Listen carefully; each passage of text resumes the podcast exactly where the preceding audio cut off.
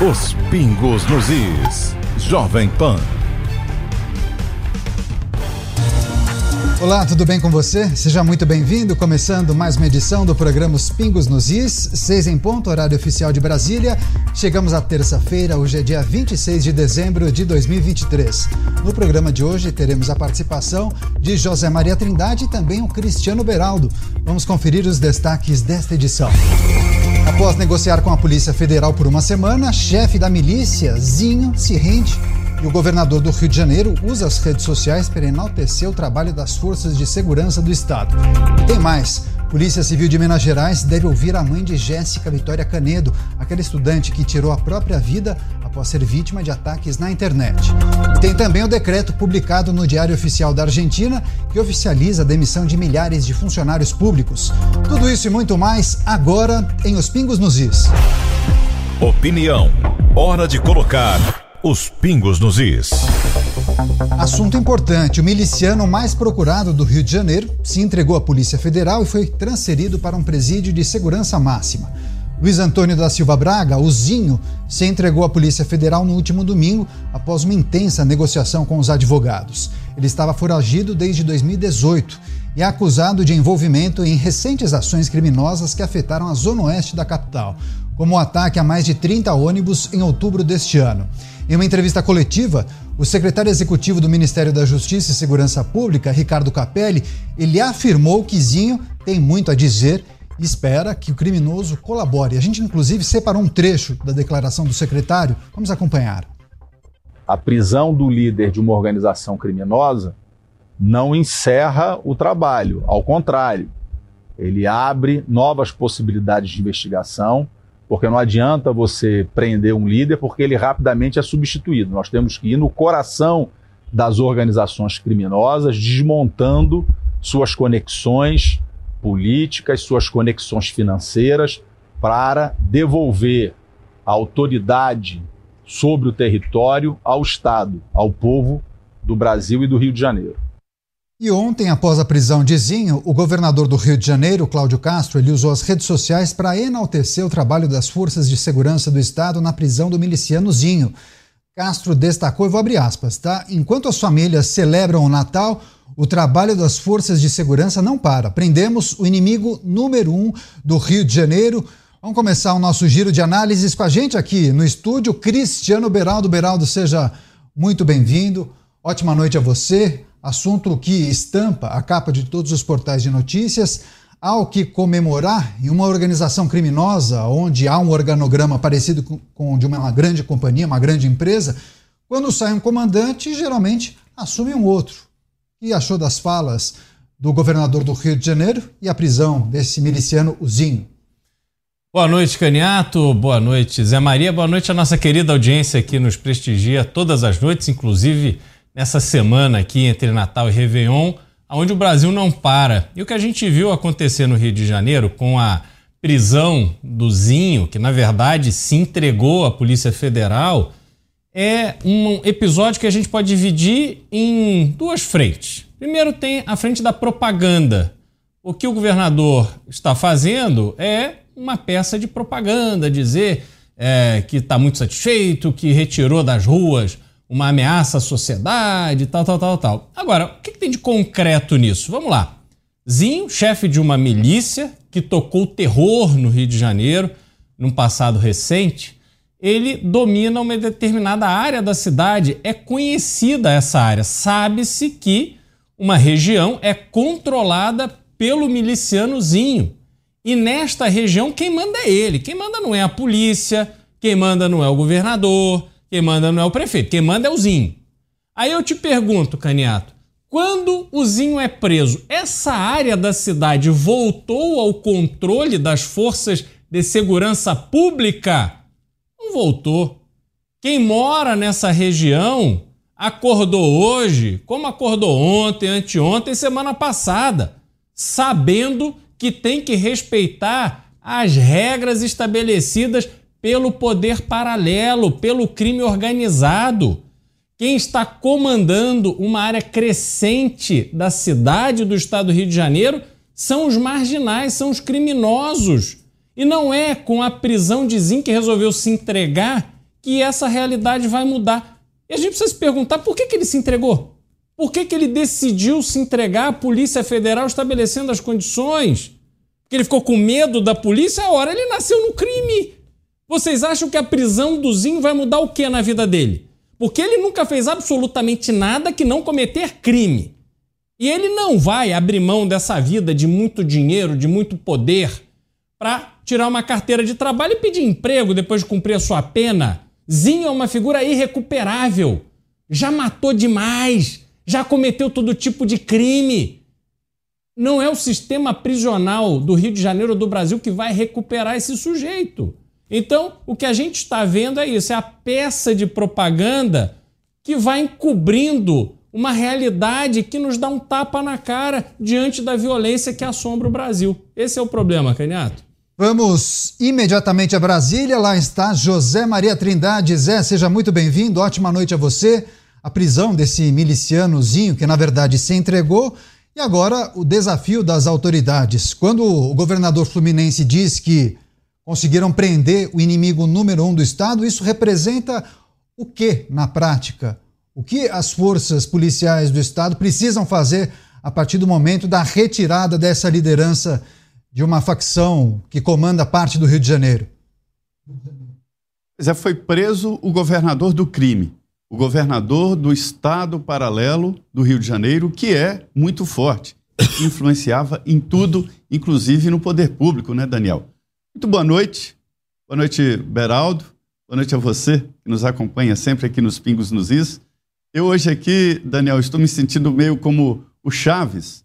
Lembra daquele episódio que todos foram para Acapulco e que ele ficou sozinho na vila? Pois é, o povo de Brasília sumiu tudo. Excesso no Congresso, excesso no Judiciário, o presidente Lula viajou, 12 ministros em férias, enfim, está meio esvaziado aqui. E nós vamos seguir acompanhando todos os passos. Olha, o Zinho tomou essa proporção exatamente porque houve uma facilitação da política e do poder estabelecido.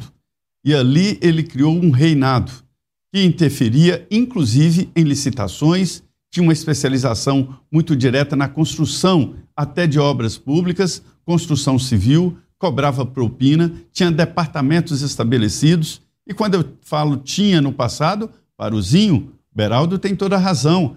Esta estrutura criada e que cresceu, agora anda sozinha.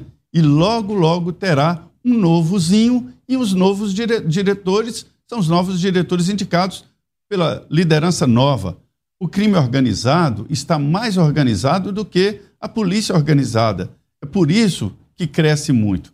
E veja o grau de inteligência do Zinho não se entregou à polícia do Rio de Janeiro, o que significa que há sim um entendimento entre milicianos e, e, e policiais a ponto dele não confiar na polícia. Foi atrás da Polícia Federal. Começou a negociar e depois apareceu de surpresa na polícia, ou seja, para salvar a sua vida. É, esse tipo de foco, de atenção da polícia em lideranças assim, ameaça o todo, ameaça a milícia. E é por isso que os líderes disseram: olha, é, é você ou a milícia. Então é melhor ir você. E ele entendeu que poderia acontecer o mesmo com ele do que aconteceu com seu sobrinho, que foi morto. A vida do crime é assim. As regras são brutas demais e são obedecidas. Num presídio, quem roubar um real é morto. Há regras no presídio, há regra, regra entre a bandidagem que os bandidos acompanham com o máximo zelo. Né? Não é como aqui fora, que tem o advogado, tem audiência de custódia e depois está na rua. Entre os criminosos, não. Zinho está correndo dos próprios colegas. Não é da justiça, não é do poder estabelecido. Eu sinto muito ter que falar isso, mas é a realidade. Ou ele se entregava à polícia e vai para o seguro, como se chama, e este é o acordo, ou ele morreria, seria eliminado e outro chefe vai assumir. Posso responder a pergunta, Beraldo? Não vai mudar nada, porque outro chefe já está tomando conta, já tem as anotações e já tem as ligações. Agora é refazer ligações, porque uma foi eliminada, que é a ligação política. Essa ligação política acabou levando a uma deputada afastada afastada do mandato, veja bem. E aí alguns podem até pensar, mas espera aí, ela foi eleita democraticamente. Não foi eleita democraticamente. Ninguém está autorizado a entrar numa área de milícia ou de tráfico sem é, é, pedir bênção ao, ao chefe local. E experimenta fazer campanha numa, numa, numa milícia tão grande, dominava parte importante do Rio de Janeiro. Milhões de habitantes. Não dá para fazer campanha sem a permissão e sem a ligação. Essas pessoas eleitas pelas milícias e pelo crime organizado vão na jugular do governador e do prefeito. E querem, porque querem, o setor de segurança. Nomeiam comandantes de batalhões, nomeiam secretários de segurança pública e assim por diante. É assim que enraiza o crime. Eu costumo fazer um, um, uma relação como o, o, o Saint-Exupéry faz muito bem, de que é, esse tipo de coisa é como a erva daninha. Ela nasce pequena, onde qualquer animal poderia comê-la, mas depois que ela cresce, vira um baobá, nem uma manada de elefantes pode derrubá-la. É assim o crime organizado. Cresceu e enraizou. Muito difícil, mas não impossível combatê-lo. É preciso. Agora, Zé Maria, você fez a menção aquele famoso e tradicional episódio do Chaves, que você está se sentindo como o Chaves quando o elenco foi a Acapulco, sozinho aí em Brasília, já que todos foram viajar. Só que você não está só, né, Zé? A tecnologia permite esse tipo de interação. Então, você não está sozinho, está com a gente aqui, milhares de pessoas que nos acompanham pela TV, pela internet, também pelas emissoras de rádio espalhadas por todo o Brasil. Você fez uma provocação e uma pergunta para o Cristiano Beraldo, dizendo que nada vai mudar. Beraldo, o que tem a dizer? Não, nada vai mudar. A gente já teve inúmeros outros chefes de facções criminosas que foram presos, continuam presos e nada muda na rotina dessas facções. A gente precisa lembrar que no começo do governo Bolsonaro houve a transferência dos chefões do tráfico, transferidos de presídio, com apoio do governo de São Paulo, na época João Dória, com a, a organização de Sérgio Moro, então ministro da Justiça. Mas por que, que eles foram transferidos? Porque nos presídios que estavam, continuavam dando as cartas do crime. Como é que um país pode aceitar que as suas prisões não conseguem impedir que figuras conhecidas e perigosas como essas seguem comandando, seguem decidindo quem vive e quem morre, quem faz o quê, quem tem que prestar contas do quê?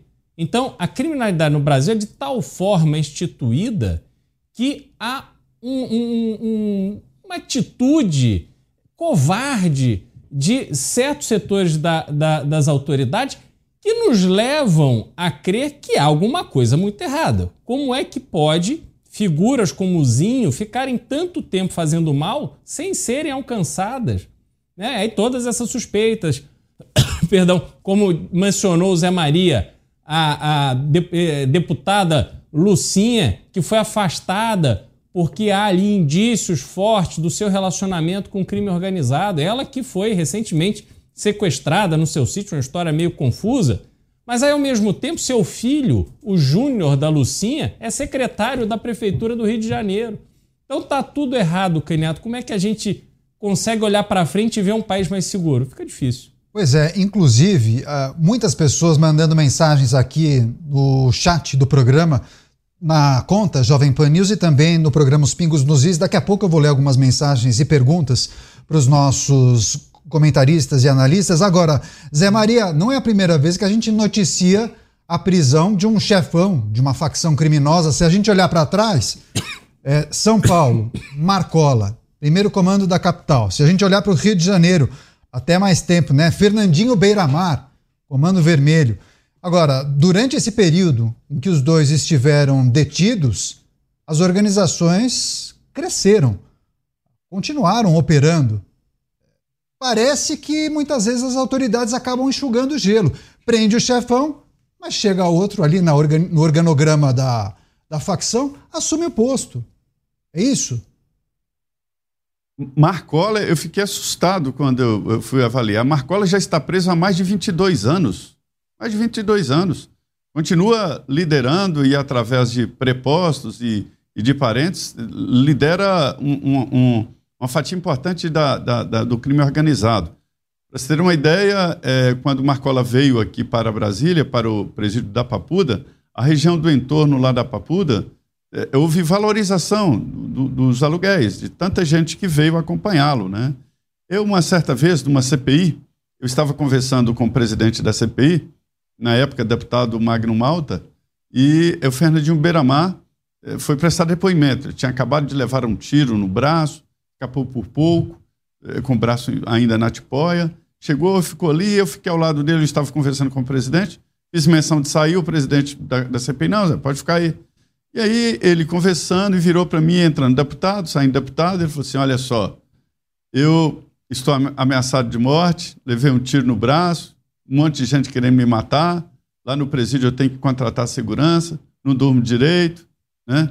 Isso não é vida. Vida é desse pessoal aí, e apontando para os deputados, né? Vocês são os colegas que escolheram um tipo de profissão que não tem tanto risco quanto a minha. Então, o, o crime no mundo, né, não é só no Brasil, é um negócio, é um tipo de negócio. O que os estados estabelecidos têm que fazer é tornar esse negócio não tão lucrativo assim.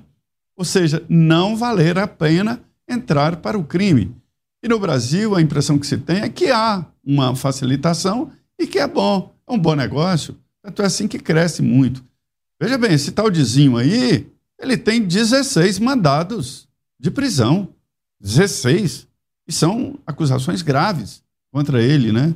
Então, 16 mandados de prisão e ele lá no bem bom, todo mundo sabia onde estava, reinando, governando, um Estado paralelo, poderoso, talvez até mais poderoso do que o Estado é, estabelecido, porque o Estado estabelecido tem regras, né? É preciso seguir as regras estabelecidas na Constituição Estadual, nas leis e na Constituição Federal. E o crime organizado, não. Mas o, o, o secretário, é, ele, é, que agora é ministro interino, né, ele acertou ao dizer que tem que ir no coração do poder do crime organizado. E onde está esse coração? O que faz pulsar as artérias do crime? Dinheiro. Em primeiro lugar, dinheiro é, é preciso é, ver quem está lavando dinheiro para essas pessoas. É preciso ver onde está o dinheiro. Em algum lugar está esse dinheiro. O dinheiro não fica só em moeda viva, não, isso já era. Né? Mas existem empresas que lavam o dinheiro. É ir atrás, através do COAF, através da, da, da Secretaria de Fazenda e assim por diante. Por outro lado, o poder político esse poder político é importantíssimo, né? Ele funciona como um anteparo e funciona como uma proteção muito boa, porque através do, do, do, do poder político se sabe sobre o Estado estabelecido, onde haverá ações, né, ou, ou mesmo operações, e assim por diante. Então, a, o caminho certo é exatamente minar através do, da, da, do, do, de recursos, né, dinheiro e, e, do poder político. É preciso, sim, desvincular o crime desses dois, aí eles ficam mais vulneráveis. É, eu quero agradecer também o Oscar de Azevedo Neto pela saudação e as muitas mensagens e perguntas para os nossos comentaristas, inclusive uma pessoa que acompanha o programa relembrando uma frase dita uh, por diversas vezes pelo Roberto Mota, que está descansando, dizendo que o Brasil pratica a prisão esportiva. Acaba prendendo uma pessoa, um, um criminoso, um suspeito, mas depois a justiça acaba concedendo a liberdade. Agora, Cristiano Beraldo, quando a gente fala da prisão de um chefe de uma organização criminosa, é preciso a gente. É, a gente precisa fazer o exercício e a reflexão como nós chegamos a esse patamar. Porque quando a gente observa um chefão de uma organização que atua uma grande localidade, como o Rio de Janeiro, comanda parte de uma capital ou mesmo as organizações envolvidas com tráfico de droga, que têm ramificações em todo o país, algumas com conexões no exterior, o Brasil errou em muitas etapas que antecedem a prisão e a detenção desse camarada. Quais são os ingredientes que você precisa elencar para as pessoas que nos acompanham? Onde nós falhamos? Bom, Neto, primeiro a gente tem que entender a origem, né? E aí o Zé matou a charada a origem do problema chama-se dinheiro. Os traficantes, o pessoal que está no crime, está no crime pelo dinheiro. Não há mais aquele crime, o sujeito está roubando para comer. Você está roubando o carro, colocando a arma na cabeça de alguém na hora do trânsito, 6 horas da tarde, tirando o trabalhador do seu carro, levando o carro embora para vender esse carro e no shopping comprar uma calça jeans. Para poder ir levar a namorada para passear. É isso que acontece. E aí você tem que olhar a responsabilidade daqueles que consomem drogas. Há um romantismo no maconheiro, há o romantismo do consumidor de droga. E é justamente essa turma que muitas vezes está aí. Classe alta, dinheiro, acesso à educação, está em cargos de poder, está lá. Brasília, o Zé sabe, a droga come solta naquelas pessoas que deveriam estar ali para fazer as leis que protegem a sociedade. Mas eles próprios pegam o dinheiro do salário que recebem, dinheiro público, para alimentar o tráfico de drogas. Ora, quando você tem esta dinâmica aonde as pessoas de classe alta que têm que se submeter a andar de carro blindado, viver atrás de grades, com medo de sair nas ruas, Aqueles que deveriam estar fazendo as leis, cedendo à tentação das drogas. Quando você tem uma dinâmica social como esta, não há solução. E aí você vê a corrupção comendo solta. Porque no afã de constituir patrimônio, no afã de constituir uma vida e proporcionar uma vida para sua família, para os seus amigos de muito luxo, a gente viu isso na época da Lava Jato. Governador indo para Mônaco comprar joia de dezenas, centenas de milhares de dólares para a esposa primeira-dama. Fazendo dancinha com guardanapo em restaurante em Paris. Barra dos guardanapos. Pois é, a gente assistiu isso e nada mudou no Brasil diante deste vexame que tivemos acesso. Então, como corrigir o problema das drogas? É. Se você tem o sistema que deveria proteger a sociedade suscetível, em boa parte, ao dinheiro que vem de lá. Pegamos, por exemplo, aqui em São Paulo. É, Arrisco é dizer. É, Ber... Fala, Zé. É, é, Beraldo, é, é, o que o Fernandinho Beiramar falou. o, o, lá na Câmara dos Deputados, na CPI. Eu estou aqui sofrendo e eles estão no bem bom. Para o mundo do crime, são colegas de profissão. É isso. Só muda a atitude e o trabalho. É o, bo o boi de piranha, né, Zé? É. Não, e outra coisa, é. é. uma ilusão achar que o grande chefão do tráfico está carregando fuzil na favela. O grande chefão do tráfico está morando de frente para o mar, andando de carrão e curtindo uma vida de luxo. É como a gente viu no Hamas. Tá lá os guerrilheiros do Hamas e o chefão do Hamas tem um hotel cinco estrelas no em Doha, em Doha. Em Doha. Então, essa, essas contradições é que vão permitindo que o crime vá se espalhando. Eu, certa vez, Caneto, conheci uma pessoa do consulado americano que trabalha no consulado aqui no Brasil com o objetivo de mapear o fluxo do tráfico de drogas. Então, eles têm todo um sistema de inteligência para pegar informação e entregar às autoridades brasileiras para que as autoridades brasileiras impeçam que essa droga saia e vá até os Estados Unidos. Só que o resultado desse trabalho aqui no Brasil é pífio. Eles têm que acabar atuando lá, para quando essa droga chega, eles conseguirem pegar. Então não há essa, esse vigor, essa vontade, esse desejo de acabar com o tráfico de drogas. Ao contrário, eu estava dizendo, você olha para São Paulo, Zé, eu arrisco dizer que o PCC é o maior dono de rede de pós de gasolina. É uma lavanderia. É e não é só posto sem bandeira, não. Posto com bandeira. Aí eu arrisco dizer, como é que essas empresas multinacionais, cheias de compliance disso, compliance daquilo, não percebem o que está acontecendo? Quer dizer, não fazem um mínimo de checagem para que elas próprias quebrem ou há medo delas não fornecerem combustível para essas pessoas e elas terem é. que sofrer as consequências. Então, somos uma sociedade escrava do crime organizado. Zé, antes de passar para você, Rauan Silva, parabéns, Beraldo. E a Lá Bernassi também parabenizando o Beraldo pela, pelo posicionamento.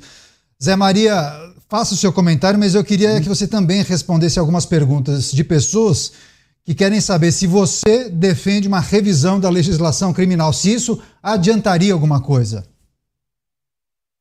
Olha, é preciso postura. Né? É, já houve uma, uma, modificação recente do Código Penal e do Código de Processo Penal. O, o, que a gente critica aqui é o Código de Processo Penal, né? que é a maneira como são processados os criminosos, né? a, a, que criou inclusive a audiência de custódia, que é, agora o Supremo vai liberar um juiz extra, quer dizer, o, o juiz que participa da fase inicial do processo do inquérito não pode fazer o julgamento, quer dizer, onerando a justiça e complicando ainda mais. Então, assim, não, é só mudar a legislação, o que é preciso é postura. A legislação existe, né? É preciso algumas mudanças, por exemplo, o fim dessa história de saidinha, é preciso o fim de, é, é, de, de, de progressão de penas. Eu entendo que se foi condenado a 10 anos, tem que cumprir os 10 anos. Não precisa nem aumentar as, as penas, só o cumprimento da pena e estabelecer que a polícia tem, tem que ter metas, né? É, é solução de casos, roubo tem que ser identificado uma meta bem alta para definir o, o, autor e assim por diante. É uma espécie de tolerância zero. O que aumenta e muito a, a, a criminalidade no país é o sentimento de impunidade, aquele sentimento de que faz e não vai acontecer absolutamente nada. O que eu queria acrescentar, Daniel, é o seguinte: é porque a gente fala muito aqui, o Beraldo falou de São Paulo, a gente falando do Rio de Janeiro, e eu sou uma pessoa do interior, né, do Nordeste de Minas, do Vale do Jequitinhonha, e conheço várias cidades, trabalhei no editoria de cidades, é, é, visitei várias é, cidades do interior. Eu vou dizer aqui, essa violência que comentamos aqui em São Paulo, Rio de Janeiro, se espalhou pelo Brasil criou raízes em cidades do interior. Hoje, as cidades de 20 mil habitantes já não são como antes. Aquela história de janela aberta, de jardins, as pessoas sentando.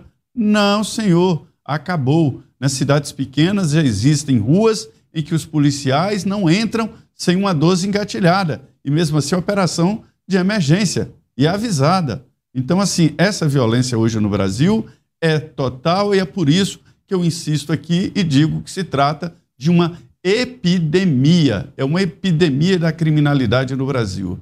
E é preciso que se tenha um plano nacional, já que esta é uma criminalidade nacional. Devo dizer que São Paulo, levando em consideração o número de habitantes, nem é tão mais grave do que certas cidades do Nordeste, por exemplo, né? levando a, a proporcionalidade dos habitantes. E então é preciso um plano nacional elaborado pelo Ministério da Segurança Pública e Justiça, faço questão de inverter o nome, né? E por profissionais que entendam. A criminalidade melhorou a performance. É, especializou, está tecnologicamente adiantada, é preciso que a polícia faça a mesma coisa, né? Rede Jovem Pan News. Exagerou. A conta chega e o fígado reclama. Enjoo, dor de cabeça e mal-estar. Xantinon ajuda no funcionamento do fígado e no metabolismo da gordura. Para você aproveitar o melhor da vida. Xantinon é um medicamento. Seu uso pode trazer riscos. Procure o médico e o farmacêutico. Leia a bula. Os pingos nos is.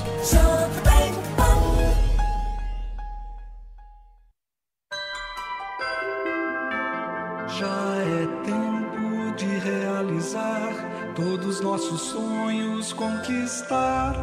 Vamos juntos para onde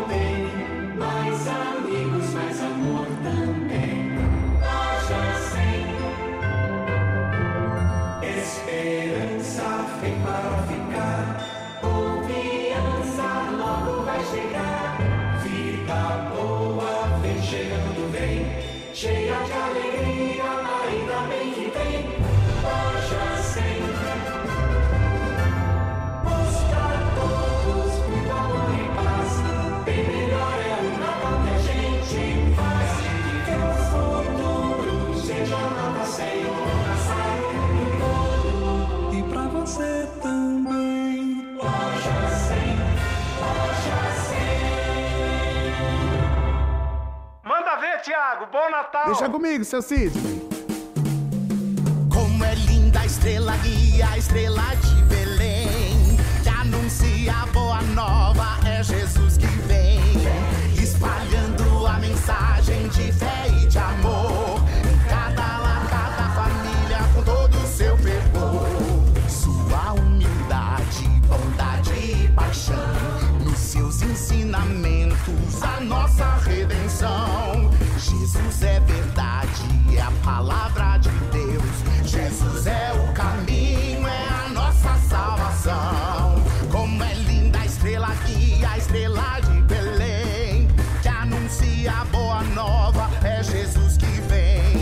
Pra fazer brilhar a luz com toda a dimensão. Bem-vindo seja Jesus em cada coração. Natal tá no coração da gente. Você. Conectado. Música. Notícia. Jovem Pan. E aí, galera antenada? Estão prontos para dar um upgrade na sua vida? Chegou a hora de mergulhar na revolução digital com o Notebook Insys. Acesse o site mais descolado da web, bancoafro.com.br barra Insys bancoafro.com.br barra Insys e garanta o seu. Não perde tempo, seu notebook tá aqui te esperando, pronto para te levar para o próximo nível. Venha saborear o Festival da Cavaquinha no Restaurante Fredi de segunda a segunda no almoço e jantar. Diversas opções de entrada, como alho poró gratinado e concha recheada com carne de siri gratinada. Sete opções diferentes de pratos com cavaquinha e sobremesas como soufflé de chocolate e creme brulee. Esperamos você. Rua Pedroso Alvarenga, 1170, Itaim Bibi. Telefone 31670977. Essa pessoa tem que ver a reação máxima das forças policiais, porque é assim que você inibe o crime. E aí, essa peneira que são nossas fronteiras, nós temos mais de 7 mil quilômetros de costa, temos milhares de quilômetros de fronteiras com os países da América do Sul. E aí veja qual é o investimento feito, por exemplo, no Exército Brasileiro, nas Forças Armadas Brasileiras, que deveriam estar ali zelando com a responsabilidade de zelar pela nossa proteção. Veja quais são os recursos de orçamento da Polícia Federal para poder operar a guarda das nossas fronteiras, fazer o controle das nossas fronteiras. Não existe isso. Fizeram agora uma série de iniciativas, Caniato, lá no Rio de Janeiro. Sim. Eu estive lá visitando o porto não faz muito tempo. Você vê lá barcos, a estrutura toda e tal, mas cadê o dinheiro para rodar? Quem que está lá de madrugada preparado para enfrentar esses marginais? Há alguns anos houve uma notícia, a gente viu fotos de uma apreensão de, eu não me lembro o que, que eles usaram para trazer os fuzis, mas eram coisas assim, é, inimagináveis. Entrava pelo aeroporto. Sim, porque o fuzil muitas vezes vem desmontado. Isso. Eles mandam em levas, em várias levas. Uhum. É difícil de identificar, porque chega é, aparelhos eh, específicos que você não consegue identificar é, no primeiro raio-x que trata-se de um componente de uma arma. né? Exatamente. Esse, todos esses desafios, como é que você vence? Vence com tecnologia, com investimento. Hoje você passa num aeroporto dos Estados Unidos, o scan que eles usam para ver as malas é uma coisa impressionante. Antigamente você tinha que tirar celular, tirar computador, não sei, você não tira nada da mala. Aquela imagem chega com tal perfeição que aquele operador da máquina, ele vê a imagem, ele vai, ele vira a mala de ponta cabeça, ele sabe tudo que tem ali dentro. Então essa tecnologia, se ela não está disponível, esquece, nós não teremos a menor chance de vencer esse desafio que são as nossas fronteiras. As nossas fronteiras deveriam ser um benefício para o Brasil, nos trazer oportunidade de atividade econômica, mas não, elas são um desafio porque são invadidas e controladas em boa parte pela criminalidade. Tá certo. Estamos falando, quero dar boas-vindas às pessoas que chegaram agora na rede de rádios da Jovem Pan, tratando de números que foram divulgados pela Secretaria de Segurança Pública de São Paulo sobre apreensão de fuzis, que cresceu mais de 44% no estado de São Paulo no intervalo de 10 meses. José Maria Trindade, Zé, sua contribuição para esse debate, o que é preciso destacar para a gente fechar essa pauta? Olha, eu queria dizer o seguinte, ô Beraldo, é, eu acho que esse debate tem lado. E eu estou do lado da polícia, sempre. Defendo de uma forma muito firme a autonomia da polícia cada vez mais. Entendo que a polícia tem que ser forte porque ela fala em nome do Estado. Quando se mata um policial ou se mata um servidor público, no cumprimento do exercício da atividade, está atacando o Estado. É assim: o Estado tem o monopólio da violência que entrega a polícia. Né? Então a polícia tem que ser respeitada. Quando dizem, ah, existem maus policiais que achacam, sim, são seres humanos. E eles devem ser cobrados e expulsos. Os bons policiais não gostam desses policiais, porque fragilizam os próprios policiais bons. Né? Então é assim. E eu, especialmente, levantei um assunto aqui que já, inclusive, ganhou apoio no Congresso Nacional, que é o perigo novo para o policial. O policial, quando entra na força policial, ele sabe do risco de vida. Mas só que agora tem uma novidade: é o risco jurídico. O policial corre um risco jurídico muito grande. Processos, expulsão. Um policial com certa idade que é expulso, ele não sabe fazer nada. Ele sempre foi policial, sempre mexe, lidou com a criminalidade. Ele passa para o outro lado ou não, mas há uma tentação muito grande. Então é preciso dar segurança política ao policial. Agora, eu entendo, Beraldo, que quando se chega na polícia, a segurança pública já falhou. Não se faz segurança pública com polícia.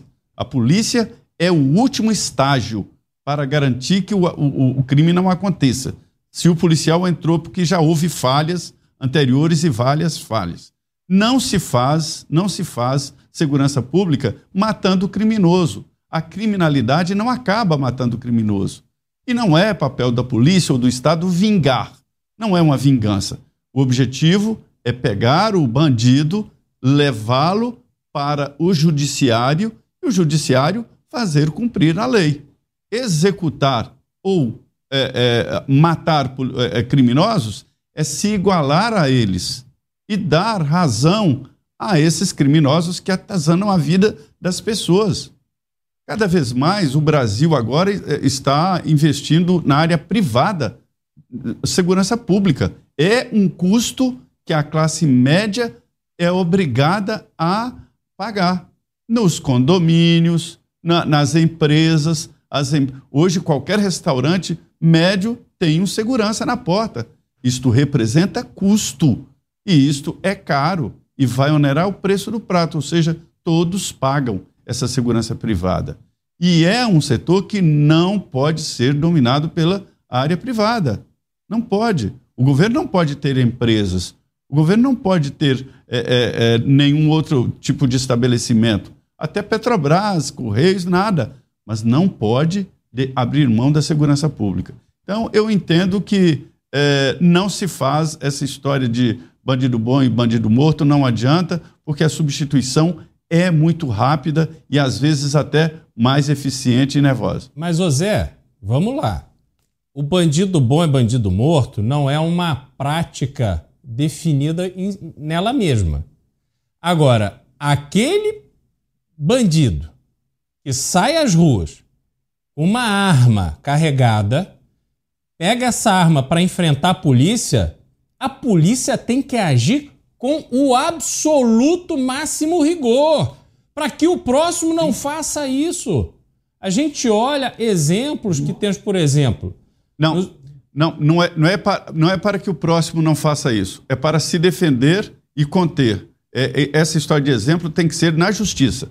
É a impunidade que faz a criminalidade crescer. Se a justiça funciona, o bandido tem medo. Ô Zé, é bang bang. Brasil hoje vive no bang bang. Sair às ruas de São Paulo, como as ruas de, da, de um número imenso de cidades no Brasil, você está sujeito ao bang bang. Então você pode encontrar a qualquer momento alguém com uma arma disposto a atirar. Se você não der o seu relógio na velocidade adequada, se você fizer um movimento que não seja o que ele espera. E a polícia, quando é enfrentada, veja os casos em que bandidos vão assaltar alguém e descobrem que este alguém é um policial e executam o policial.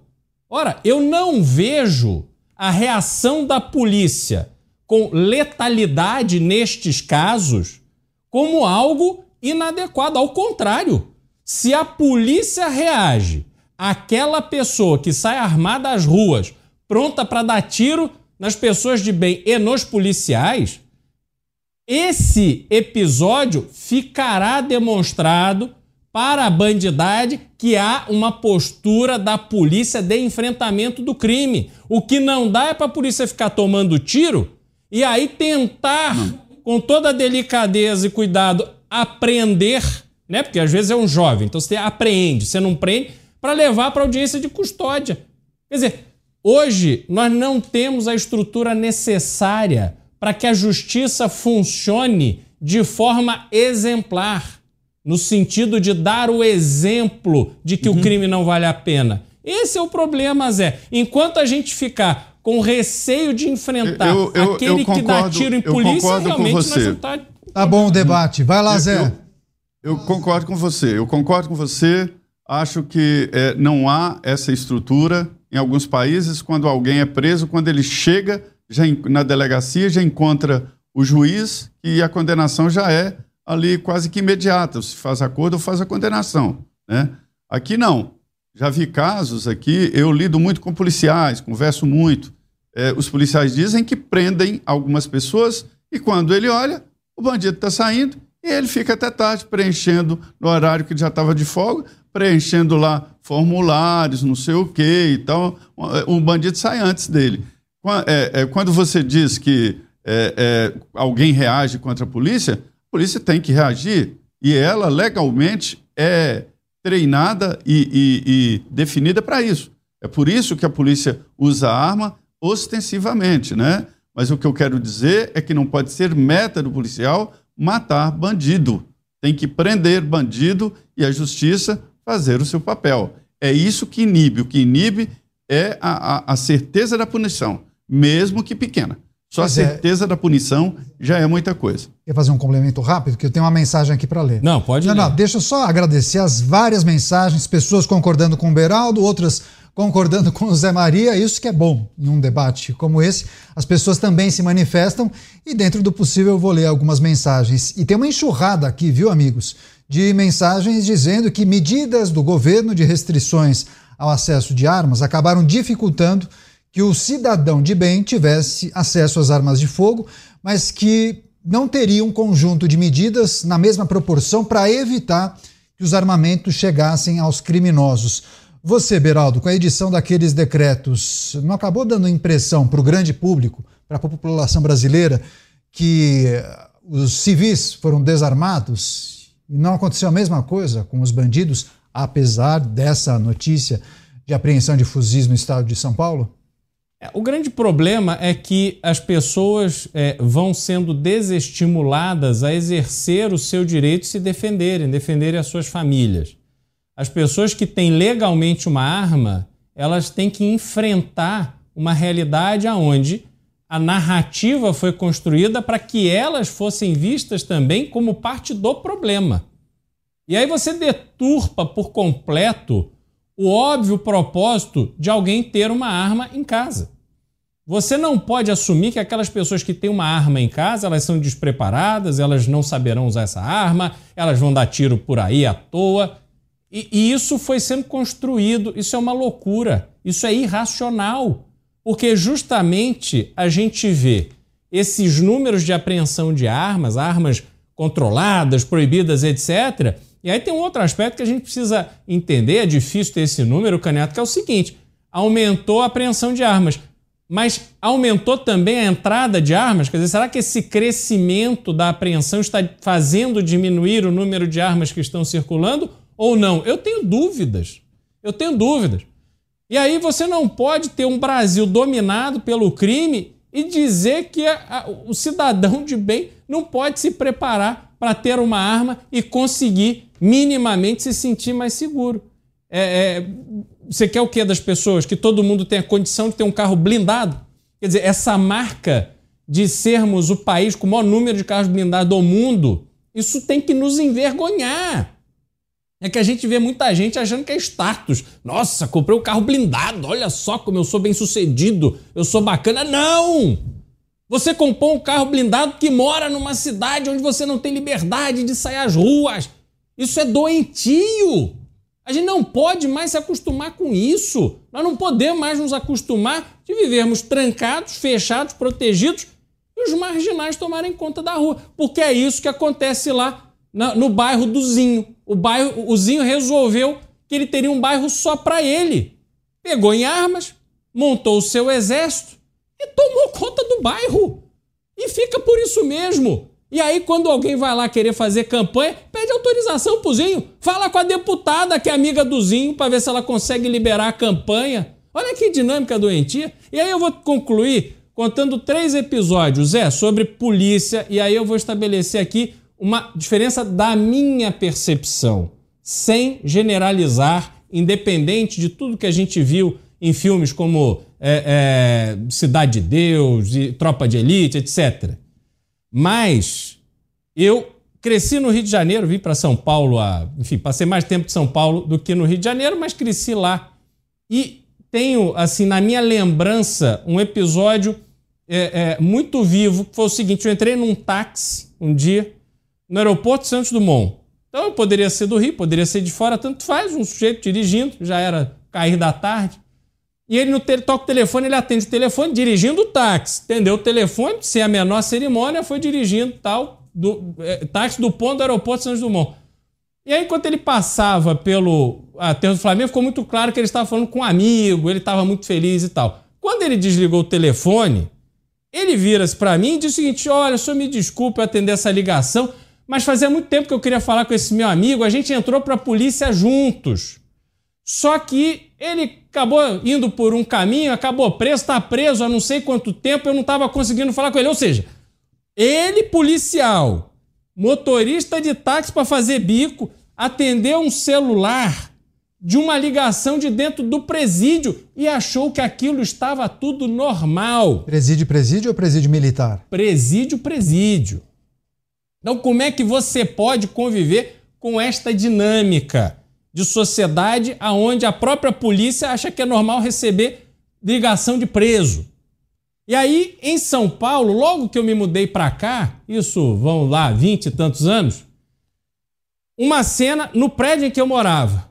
Entraram no prédio para fazer um assalto e a polícia, na hora, percebeu o que estava acontecendo, agiu e matou um bandido. Ali, um dos assaltantes. Ficou morto no saguão do prédio em frente ao elevador. Eu ouvi os tiros, fiquei quieto, esperando para ver o que ia acontecer. Quando as coisas acalmaram, eu desci e aí ali, quando abriu a porta do elevador, eu vi que, enfim, tinha um morto e um preso. Nessa hora, o chefe da, da, da polícia militar ali, responsável por aquela reação ao assalto, estava dando uma entrevista. E me chamou muito a atenção o orgulho deste policial militar do estado de São Paulo de ter conseguido liderar uma ação que terminou com a morte de um assaltante e a prisão de outro. E ali me deu clique. Como ainda em São Paulo a força policial ainda é respeitada. Ao passo que no Rio de Janeiro, e eu falo isso da minha experiência cotidiana que eu vivia lá, as pessoas não mais respeitam a polícia. Você vê a polícia, você não sabe se você tem medo dela ou se você tem medo do bandido. Você para à noite num semáforo vermelho, pode ter um carro de polícia, você avança. Porque você não tem segurança e a polícia não está nem aí. Então, essa é só para mostrar um retrato da relação da sociedade com a polícia e como isso é diferente em dois estados tão importantes como o Rio de Janeiro e São Paulo. Rede Jovem Pan News. Precisando dar um up na sua carreira? Aproveite a oportunidade para se destacar dominando a principal ferramenta de relatórios do mercado. Com o Power BI, você abandona aquelas apresentações sem graça e conquista a atenção de todos com dashboards dinâmicos, mostrando resultados baseados em dados que dão ainda mais credibilidade e embasamento ao que você fala. Cadastre-se agora em niucursos.com.br e torne-se um especialista em Power BI. Os pingos nos is.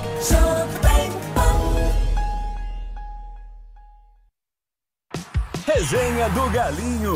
Pixbet, vale a pena se jogar na Resenha do Galinho. Pode apostar. Convidado do Resenha do Galinho desta semana, Nélio, ídolo do Mengão, contou sobre o seu icônico apelido Marreco, que seguiu durante toda a sua carreira como jogador de futebol. Vamos no apelido, vamos no É. apelido. Por que esse tal de marreco aí, rapaz? Que história é essa? Pô, isso é uma história Conta. longa, Zico. Uma história longa, porque. Mas dá pra contar aqui nesse não, programa? Não porque tem é nada, curto. tá, tá, não tem problema, não. Isso é porque o meu irmão, né? Eu, tive, eu tinha um irmão mais velho, que é o meu. Porque a minha família são sete homens, né? E eu sou o quarto. Então, meu irmão mais velho, ele jogava futsal e estava no exército. E na época do exército, eles cortavam o cabelo reco. Né? Hum. Era um tipo. É um Sei, corte, era sério. É um corte. Eu me livrei do exército. É, é, era, um- era um corte militar, né? Que, que, que, que se cortava o cabelo. E aí ele jogava nesse time, lá no Renascença, que é dali de, de Vila Isabel, assim, onde fomos os primeiros. Pô, é, Grande time do futsal, né? Você É, Rena. do futsal. Renascença, Magnata, Mackenzie. Grajaú. É, é. Ali, Jacarepaguá, tinha, Vila tinha- Isabel. Vila Isabel, que acabou. Era, acabou, o- acabou era o melhor né? de todos. né? Acabou. ABB, Hebraica. É. E aí ele, ele jogava numa categoria acima, então ele cortava o cabelo reco, aí chamava marreco, reco, reco. Resenha do Galinho na Jovem Pan News. Buscando a excelência na prestação de serviços, a Gocil não é apenas uma opção, é a sua escolha ideal em soluções tecnológicas. A Gocil entrega serviços ágeis, eficientes e de alta qualidade, impulsionados por tecnologia de ponta. Além disso, a Gocil conta com uma moderna plataforma que sincroniza toda a operação de serviços. Com a Gocil, a sua empresa estará sempre em primeiro lugar. Para saber mais, acesse gocil.com.br. Tecnologia e inovação, mais segurança para o seu negócio. Gocil.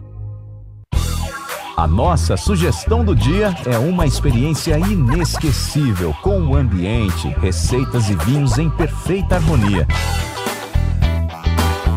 Tudo pensado meticulosamente e com muito carinho para você e seus convidados.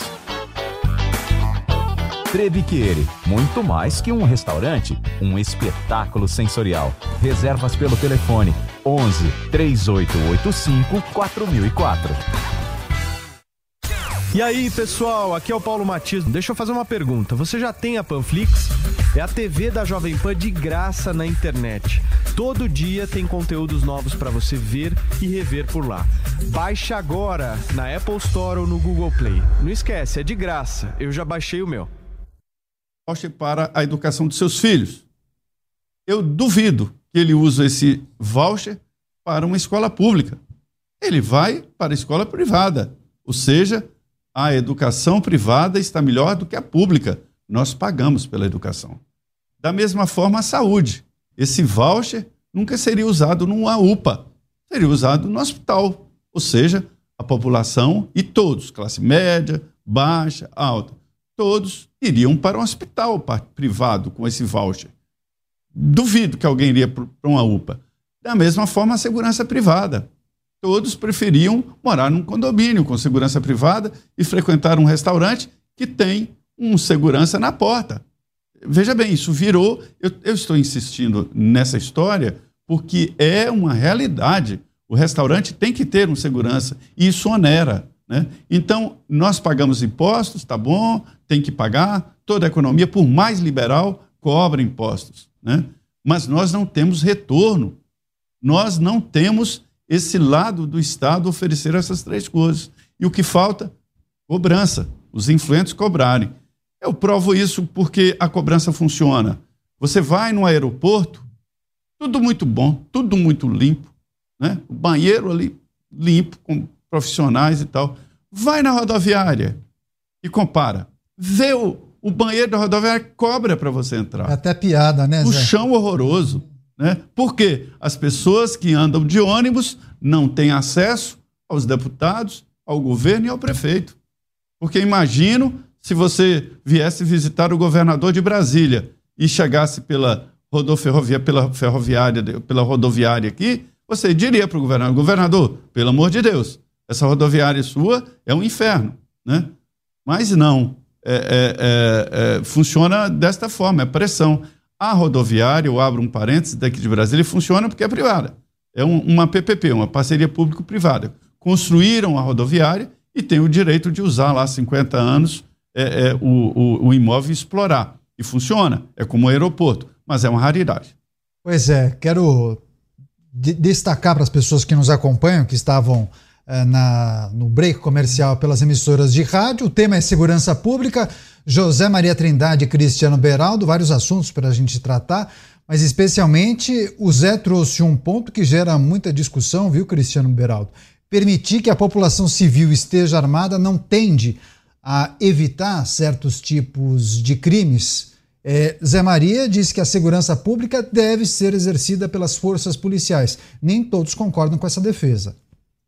Olha, a segurança pública ela pressupõe uma inteligência, ela pressupõe é, um policiamento ostensivo, ela pressupõe uma série de elementos que combatem o crime na sua origem, evitam que o crime aconteça e também vá atrás dos criminosos que né, cometeram atos criminosos. Então, quando você olha para a população, o que a gente está tratando é o direito de você se defender no momento em que todas as ações preventivas ou que o, o ambiente da sociedade não é o não, não impede que o criminoso tente a sorte para cima de você e da sua família.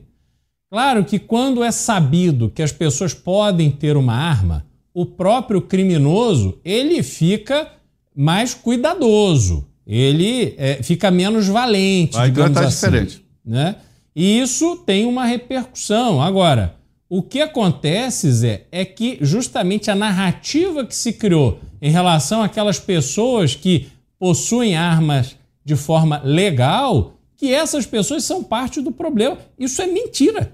Isso é um absurdo. Você querer tratar os, os, portadores de arma, aquelas pessoas que têm é, é, as licenças e os registros adequados para terem uma arma, que essas pessoas são parte do problema. Elas não são. Elas estão exercendo um direito que lhes é confiado pela Constituição. E assim deve ser. Assim é em vários países.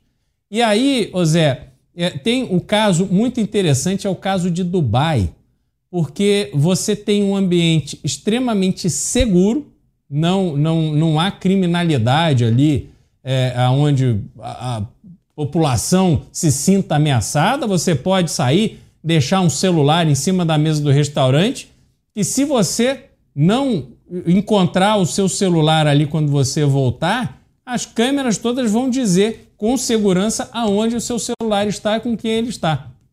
Só que tem um outro lado, você não vê polícia na rua. Você circula pela cidade sem perceber a presença da polícia, ou seja, a noção de que é obrigatório seguir as leis, que é proibido cometer crimes, senão você será pego e você será punido. Isso fica muito claro e as pessoas se comportam. E é mais interessante ainda porque você está falando de, uma, de um, de um, um Tem certeza emirado, da né? punição, né? Exato, só que, Caniato, você tem ali inúmeras nacionalidades. Pessoas que muitas vezes não se comportam dessa maneira nos seus países, mas chegam ali, ficam pianinhos. E outra coisa interessante, Zé, desse- do sistema de segurança pública de Dubai, é que você, a vítima, escolhe a punição do criminoso. Como funciona? Então você tem ali uma.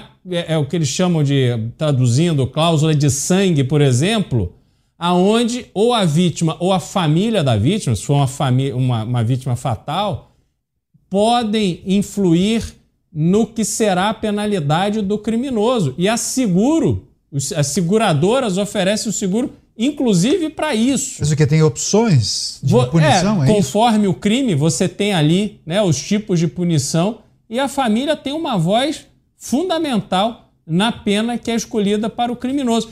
Isso tudo vai formando uma sociedade segura, onde as crianças podem sair na rua sem que os pais fiquem de cabelo em pé, amedrontados, com receio de que as crianças ou não vão chegar em casa bem ou serão expostas a todo tipo de absurdos, como a gente vê aqui em São Paulo. A gente vê os adolescentes às vezes indo para o colégio, tem um fumando maconha, o outro fumando crack, aí tem isso, tem aquilo, e a criança vai, é, o jovem vai sendo exposto a todo esse submundo que vai tomando conta da nossa realidade cotidiana. Esse é o problema que a gente enfrenta como sociedade no Brasil, em São Paulo e no Brasil como um todo? Pois é, inclusive a Nathalie Oliver, em cima desse seu comentário, disse: Eu não vejo muitos policiais nas ruas aqui de São Paulo. No bairro do Morumbi até vejo, mas nos outros é bem raro. Para fechar, Zé Maria, rapidinho. Pois é, é, no Brasil, por exemplo, não pode adaptar um sistema assim, porque a vítima aqui, ela tem medo do policial, tem medo do, do bandido e tem medo de tudo. É, e, e, é evidente que com a, com a criminalidade organizada assim, vai comprar a sentença das vítimas e vai cobrar a sentença das vítimas. O Brasil é um lugar, Beraldo, onde alguém é condenado no tribunal do júri e sai andando e pega um ônibus condenado. Condenado pelo Tribunal de Júri, que é o mais forte para mim, que é o, a, a, o povo contra. Forte né? é o Tribunal do e pega Crime. o mesmo ônibus, é, pega o mesmo ônibus das testemunhas e das família, da família da vítima e volta para casa. Quer dizer, é isso que desestimula. Tribunal do Crime não espera, né? Você viu o que aconteceu com aquela confusão lá no Rio de Janeiro envolvendo os médicos, né? Exatamente. Agora a gente precisa trazer um outro assunto aí de Brasília, inclusive, viu, Zé? Porque o governo federal corre contra o tempo para apresentar aquelas alternativas à manutenção da desoneração da folha de pagamento. Após reunião com Geraldo Alckmin na tarde desta terça-feira, o ministro da Fazenda, Fernando Haddad, ele sinalizou que o anúncio dessas propostas sai ainda em 2023 poucos dias, hein? A gente separou esse trecho, inclusive, vamos acompanhar. Então, provavelmente, é, entre amanhã e quinta-feira, os atos vão para o Congresso Nacional. Quando tiver na Casa Civil tudo bonitinho para ser publicado, eu chamo vocês para explicar as medidas muito prudentes, muito bem pensadas, para que nós possamos é, pensar em, em ter um orçamento mais equilibrado no ano que vem do que tivemos esse ano. É isso. Segundo Fernando Haddad, essas propostas para a desoneração da folha de pagamento devem sair ainda este ano até o dia 28. Você, José Maria Trindade, lembra que nós tratávamos disso? Houve a manutenção. O Congresso decidiu ratificar aquela decisão que por diversas vezes tinha sido tomada pelo Congresso Nacional. O governo viu nessa medida uma medida que certamente vai tirar bons bilhões do orçamento. O que a gente pode esperar dessa proposta, a desoneração? Já tem algum tipo de tratativa nesse sentido? Ela vai se basear no que, hein, Zé? Mas eles falam ali de 12 a 17 bilhões de reais, né? É, isso é uma covardia. O emprego no Brasil paga taxas e impostos que desestimulam alguém a contratar. E 17 setores de é, mão de obra intensiva, as pessoas que contratam muito, né? É, tem essa possibilidade que foi garantida pelo Congresso Nacional. Né? E, e o governo está querendo recuperar esse dinheiro. É, me disseram lá que o governo sabia que perderia a, o veto no Congresso, sabia, mas fez isso para justificar essa garfada no bolso, esta agulhada nova que está sendo preparada. Eu acompanhei hoje aqui. Fernando Haddad veio de São Paulo, passou o Natal com a família, um Natal muito farto, muito bom né? pegou o avião da FAB, voltou a Brasília, se reuniu com integrantes da equipe econômica primeiro, analisou e levou a Alckmin a, proposta para ser colocada.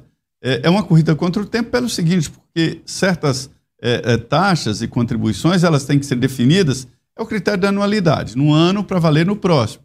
Então tem que ser publicada até o dia 31 de dezembro para valer no ano que vem. Eu diria ao pobre do consumidor, ao extorquido do consumidor. Prepare que lá vem garfada. Pois é, segundo as informações apuradas pela nossa equipe de produção, as medidas devem evitar a judicialização já prometida pelo governo federal. Agora, Cristiano Beraldo, de que tipo de medidas o governo deve estar tá falando? Talvez uma compensação para esses setores que receberam o benefício?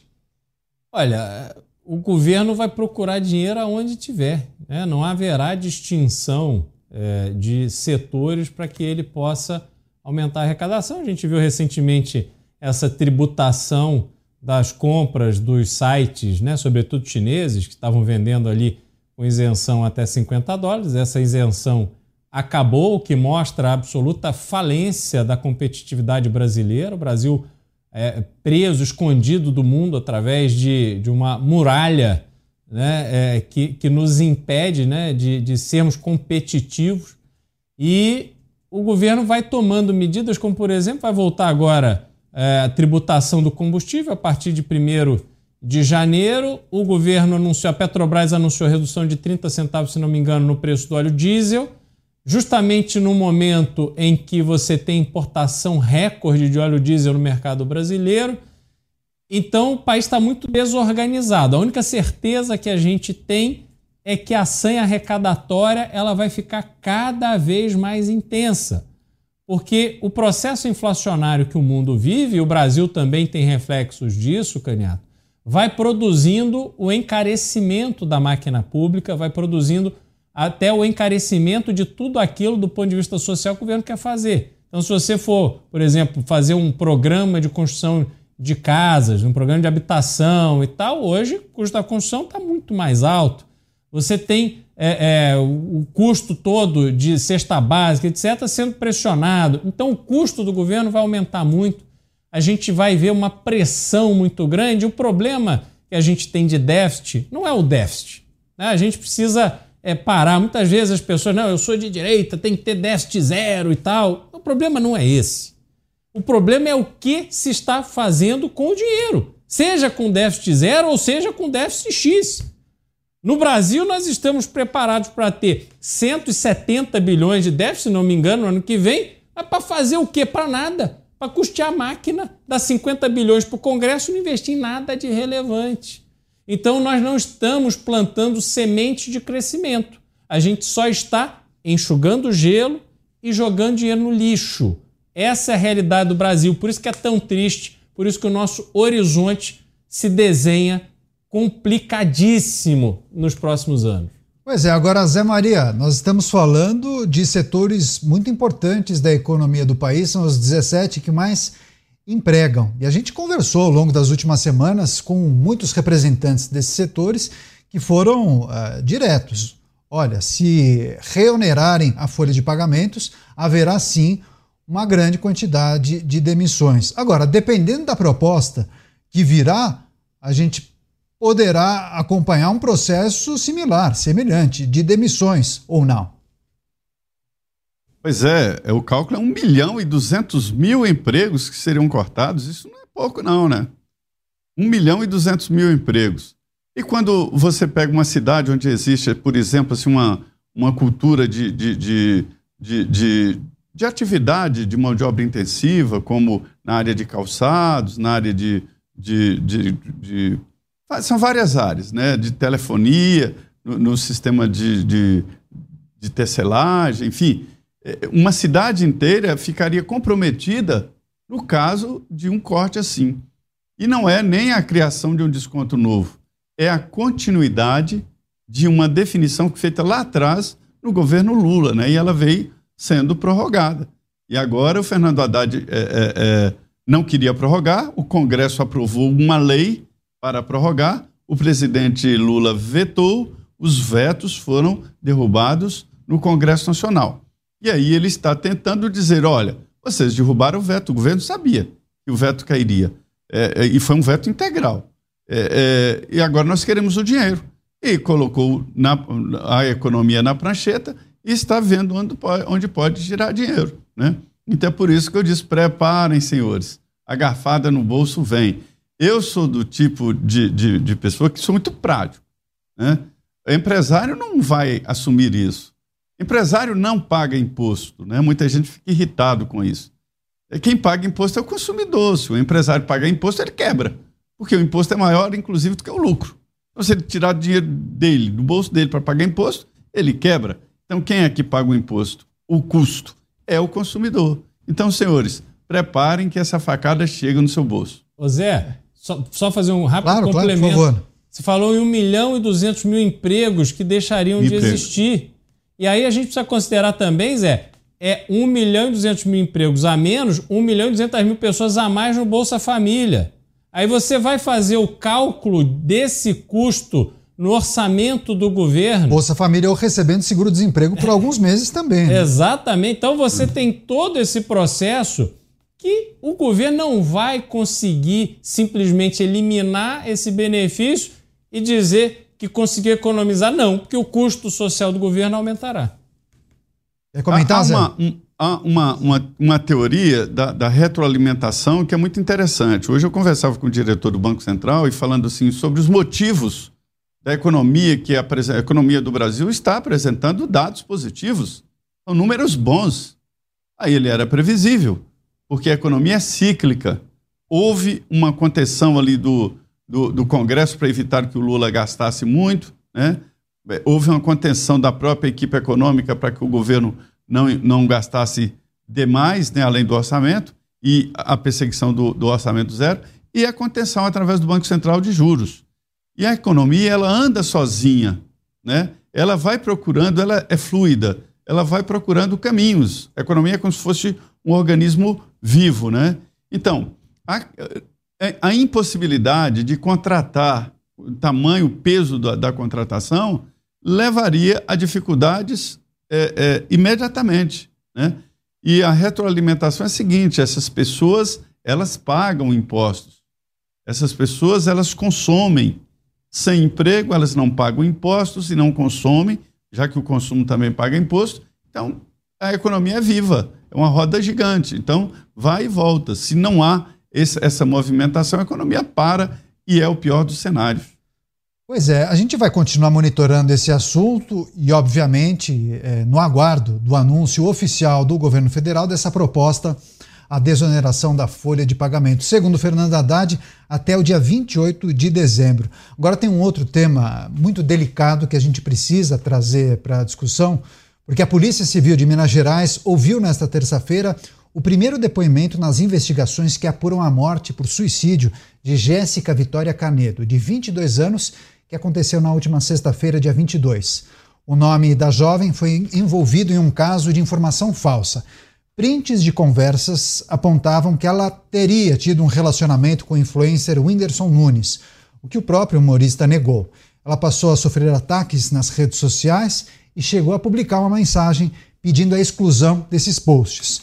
Segundo a polícia, depois dos familiares da vítima, o próximo passo possivelmente será ouvir o responsável pelo perfil que compartilhou as publicações que envolviam Jéssica em várias redes sociais e a gente precisa repercutir isso com os nossos comentaristas. Você aí em casa, que está no carro ou está no trabalho, claro que você escutou comentários ou parte eh, dessas notícias que foram divulgadas. Você, Cristiano Beraldo, que é preciso destacar em relação a esse caso e essa, esse essa conta de redes sociais, né?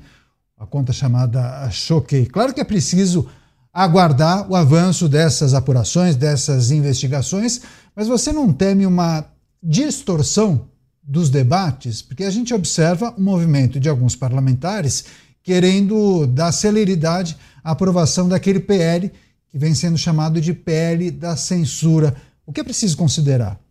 É curioso porque o PL da censura é um projeto de interesse do governo e da esquerda brasileira. O perfil é, que protagonizou esse, esse vexame de divulgação de notícias falsas em relação a um relacionamento de duas pessoas que, ao que me consta, sequer se conheciam. Né? Então, checagem zero, simplesmente alimentaram uma especulação em cima de uma moça que infelizmente, aparentemente, segundo a mãe dela, eu ouvi dizer, não, não, a moça não passava por um bom momento, estava ali com, com alguns Sofria problemas de depressão, né? emocionais, né? exatamente. E aí esse, esse portal, essa página de fofoca é uma página totalmente ligada à esquerda também. Então, o que a gente viu acontecer, que é a morte dessa menina na flor da idade, em razão dessa campanha de destruição de reputação protagonizada por um site associado à esquerda, por um perfil associado à esquerda, agora eles estão usando isso para querer aprovar uma lei que os favorece, que coloca uma mordaça nas redes sociais porque você não pode mais falar mal do governo atual. Então, isso tudo é uma deturpação daquilo que precisa ser avaliado neste caso. Primeiro, a legislação brasileira já existe. Ela é uma legislação que tem condição de punir aquelas pessoas que praticam difamação, praticam uma série de crimes que são associados ou praticados no ambiente virtual. E essa legislação pode ser modernizada sim. Você tem que sempre atualizar a legislação conforme o mundo avança, se desenvolve. Em relação às redes sociais, o que eu acho importante acontecer é que você, como usuário, precisa ter algum acesso, algum meio de dizer: olha, roubaram meu perfil, estão ali aplicando golpe, estão querendo tirar dinheiro das pessoas para se favorecer financeiramente usando meu nome, ou então estão publicando uma notícia falsa a meu respeito. Isso aqui não sou eu, isso aqui é uma mentira. O crime de, de difamação também é aplicável no ambiente virtual. É claro, exatamente. E aí a rede social tem que ter um protocolo para suspender enquanto se investiga. Enfim, é preciso que se defina como é que Isso vai é funcionar. regulamentação. Pois é.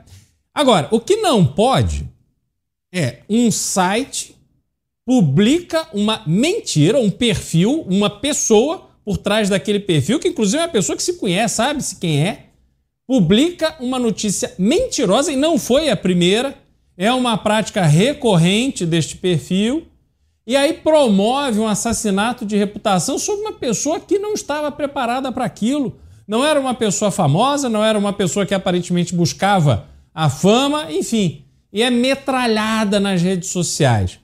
E aí querem responsabilizar a rede social? Não!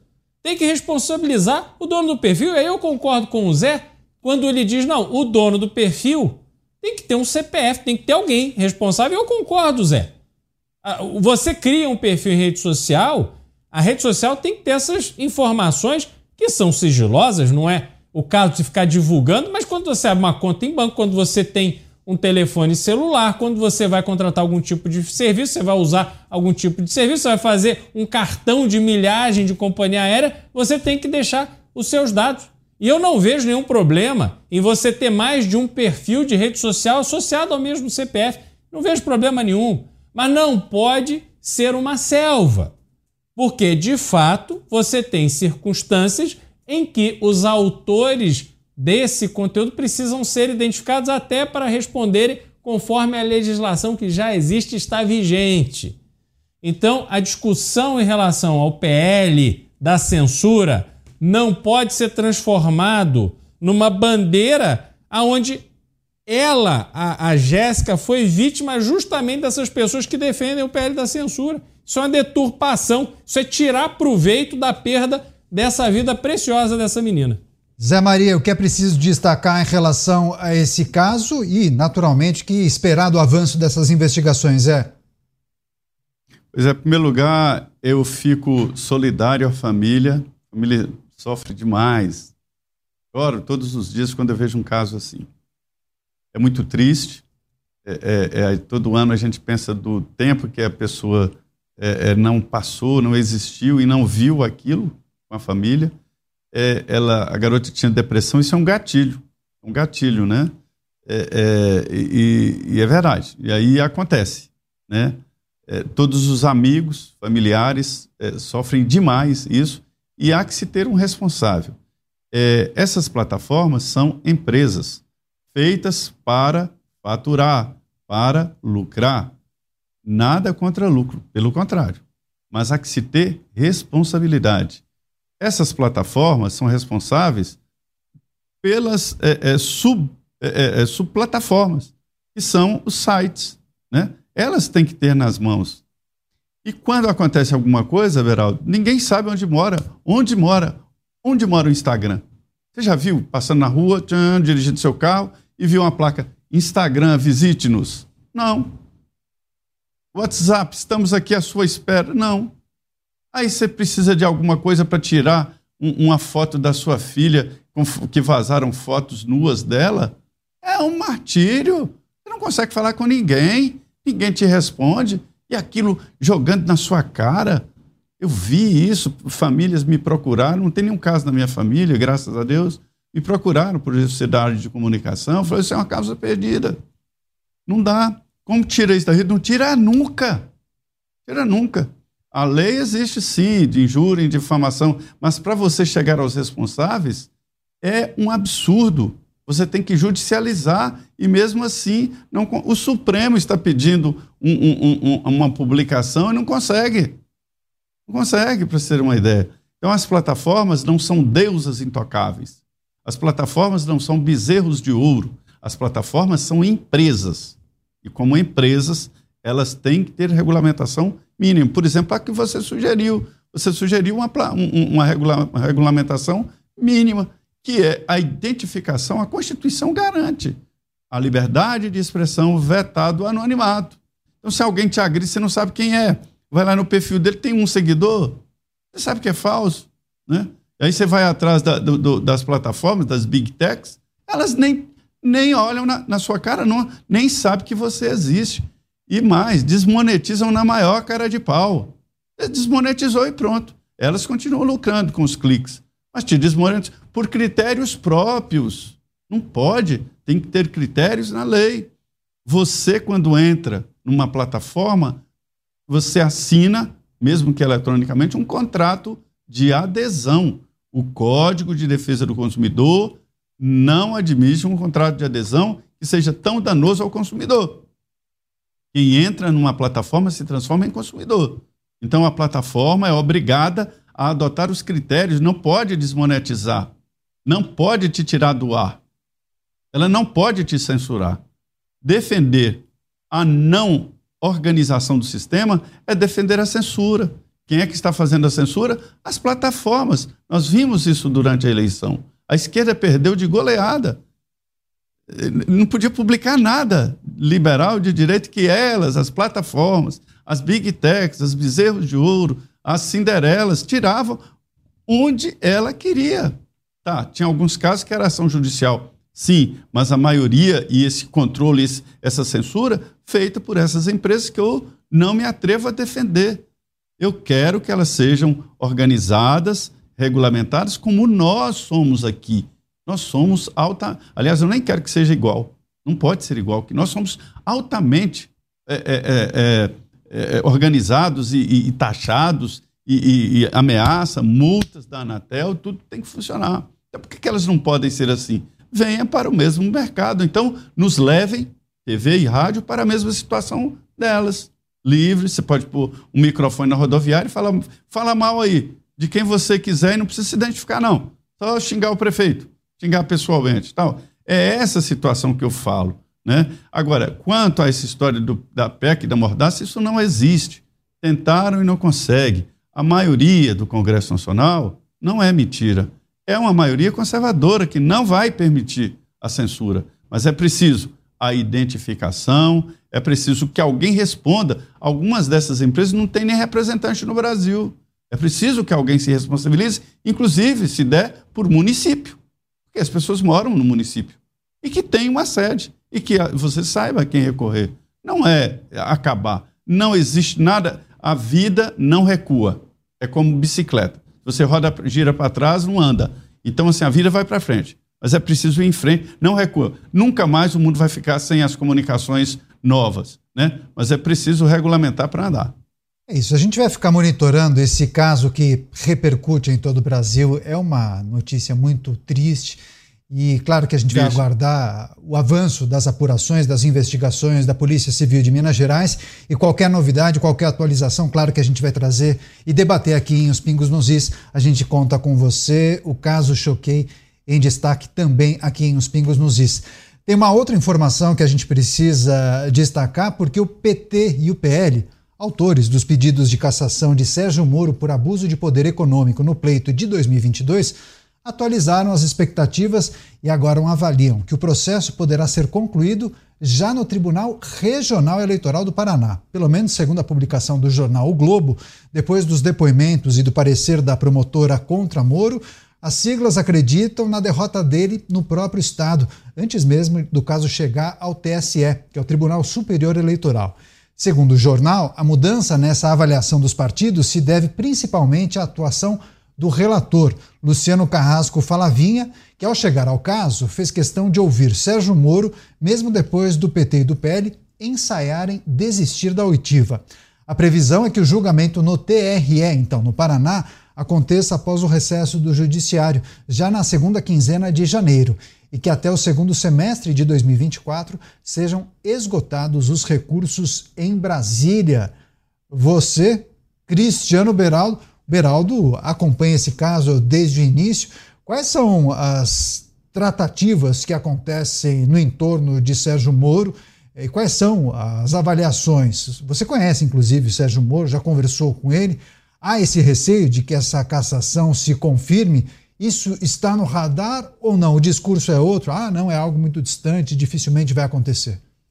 Olha, é inegável que Sérgio Moro está fazendo todo o possível para preservar o seu mandato. Né? Há uma ação que junta PT e PL, vejam só, contra ele.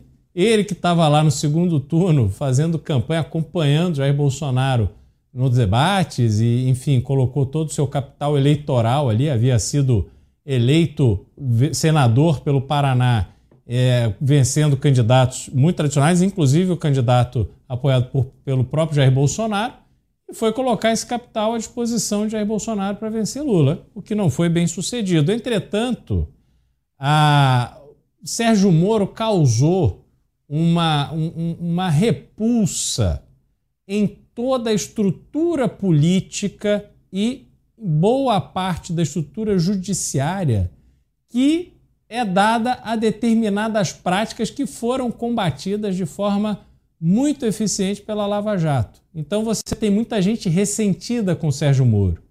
Pessoas que, ao invés de estarem presas, hoje estão de volta à cena, comandando a cena política brasileira.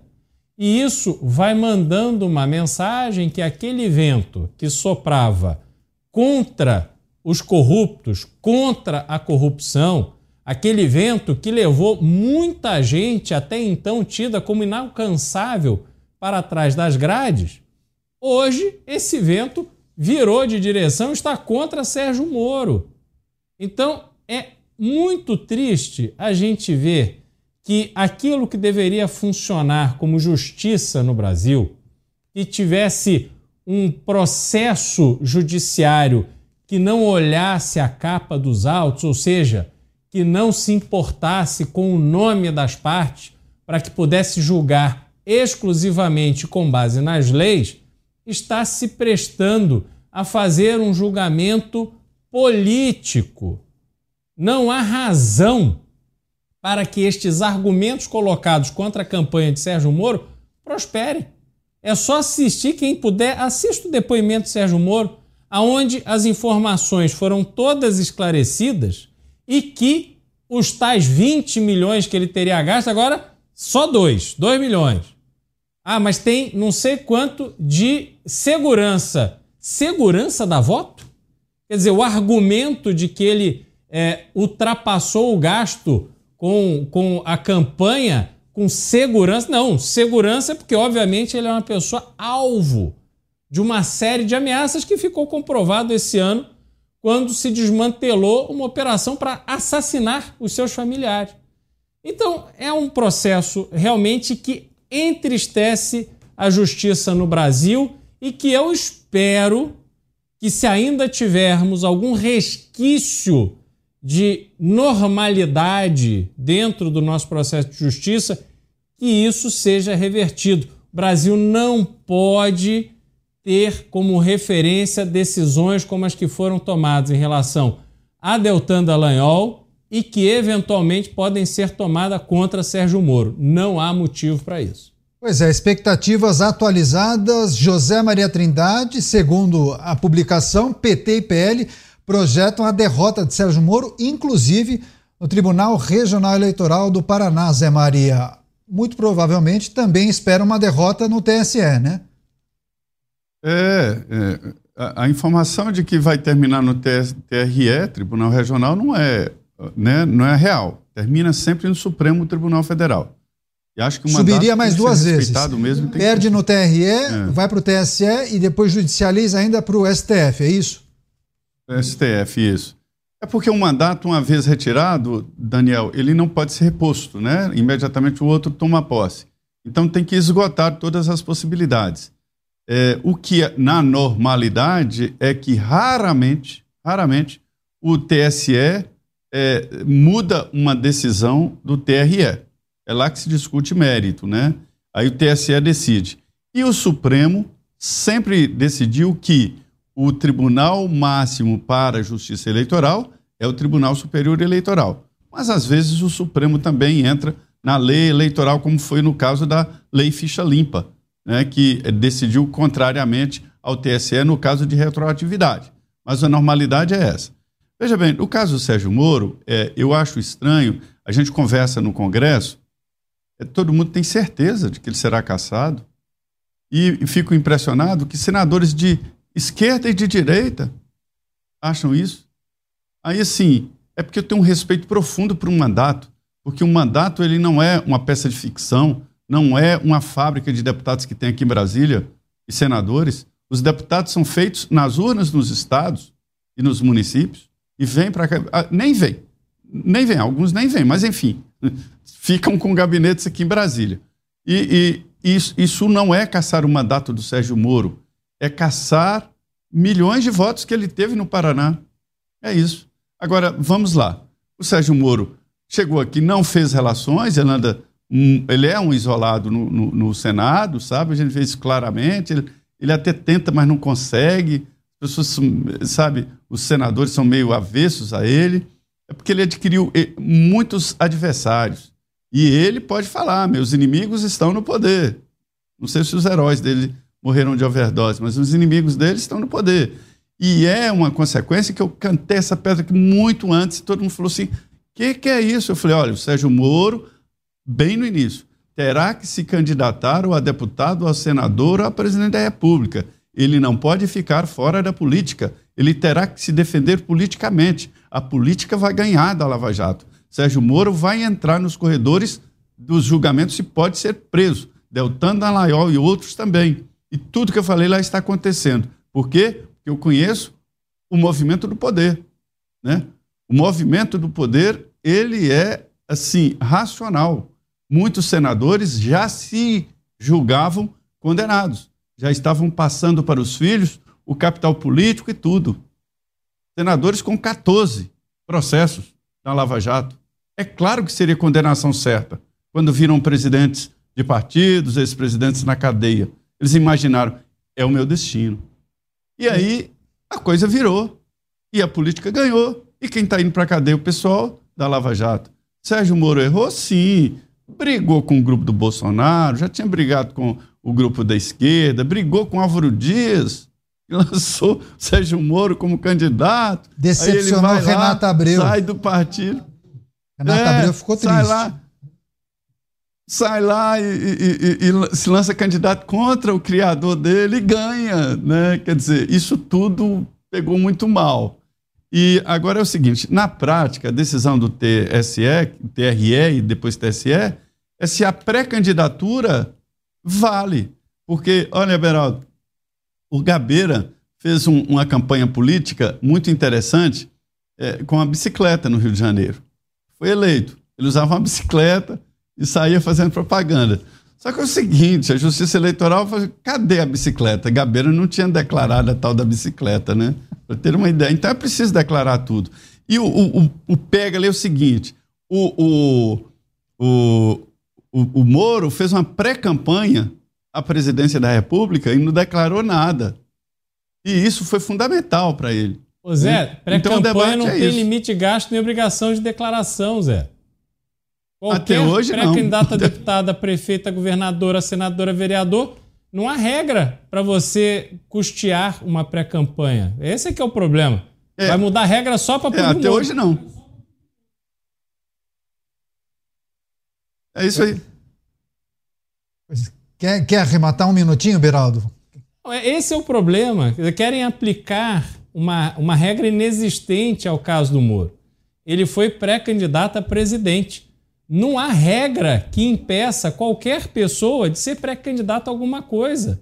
Você, na história do Brasil, inúmeros pré-candidatos a presidente, pré-candidatos a governador, pré-candidatos a prefeito, e assim funciona o mundo político. Você se lança, vai vendo a sua viabilidade, se é tem condição ou não tem condição de se lançar, e depois você pode mudar. Isso faz parte da regra. Está escrito, não há nenhum problema nisso. E outra coisa, o argumento do Podemos de que gastou dinheiro com o Moro, porque ele viajou o Brasil, ele viajou o Brasil porque o Podemos queria a ajuda de Moro, usar a imagem de Sérgio Moro para formar os seus candidatos, as chapas de candidatos a deputado federal, deputado estadual, etc. Então ali era uma troca. Né? E essa troca acontece todos os dias na política. Esse é que é o problema. Estão forçando uma barra em algo que é cotidiano. Zé Maria e Beraldo vão, vão trazer as suas impressões sobre o que pode acontecer caso o Sérgio Moro seja caçado. O que será que vai acontecer com ele, caso isso se confirme? Rápida parada, daqui a pouco a gente volta com muito mais debates. A gente conta com você. Vou ler perguntas dos nossos internautas aqui. Combinado? Até já. Rede Jovem Pan News.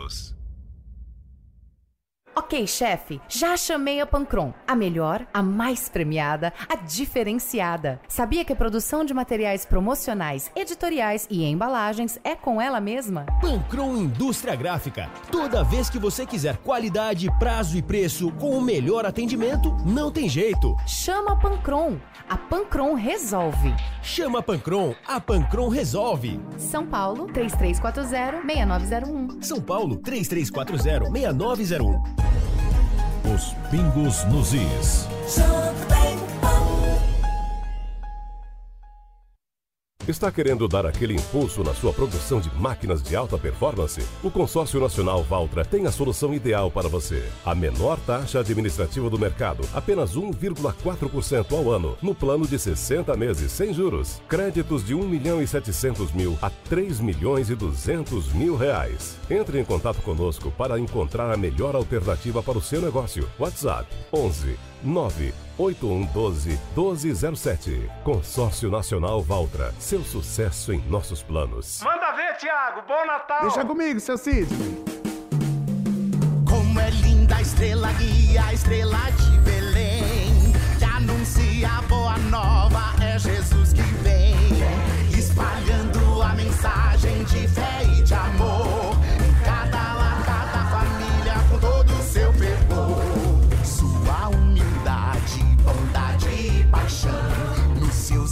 ensinamentos, a nossa redenção. Jesus é verdade, é a palavra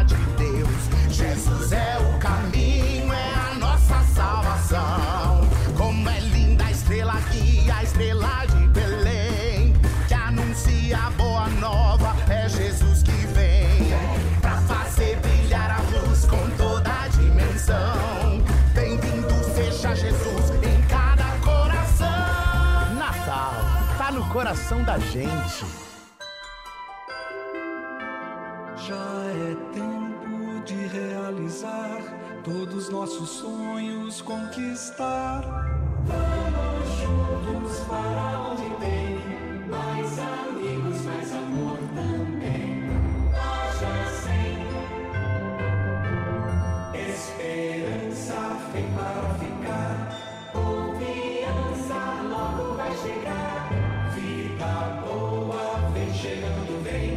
vem. Cheia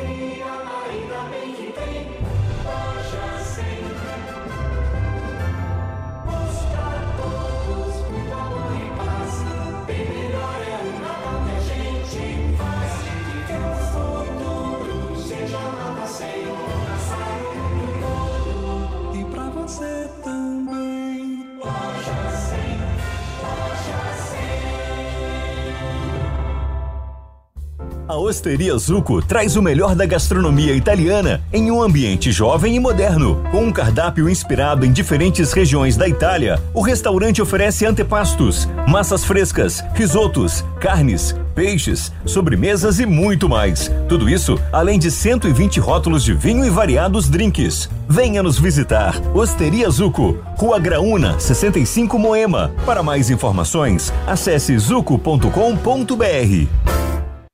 Toda é pública. E já, a campanha já está correndo solta, já tem pesquisa, já tem tudo, sabe? É, eu, eu conversei com várias pessoas, o PL diz: olha, essa história da candidatura da ex-primeira-dama não é real, mas eu sinto que se a pesquisa indicar, ela vai, né? É, é, enfim, já existem outras candidaturas. A Gleisi Hoffmann, que, é, que faz política lá no Paraná, é, já me disseram assim: ó, o PT não vai deixar a Gleisi é, competir, porque ela é presidente nacional do partido, ela não pode perder. Seria uma desmoralização. E eu concordo. Se ela perder é, essa disputa, vai ser uma desmoralização para o PT e para ela. Então, assim, está todo mundo já fazendo campanha, Álvaro Dias também, já animado, enfim. E, e, e, e há uma torcida para que não faça uma nova eleição. E o segundo colocado é que fique com a vaga, eu acho coerente. Pois é, Vanessa Soares comentando o assunto, obrigado pela audiência. E a Madalena Braga. Beraldo tem razão, não existem regras para pré-campanha.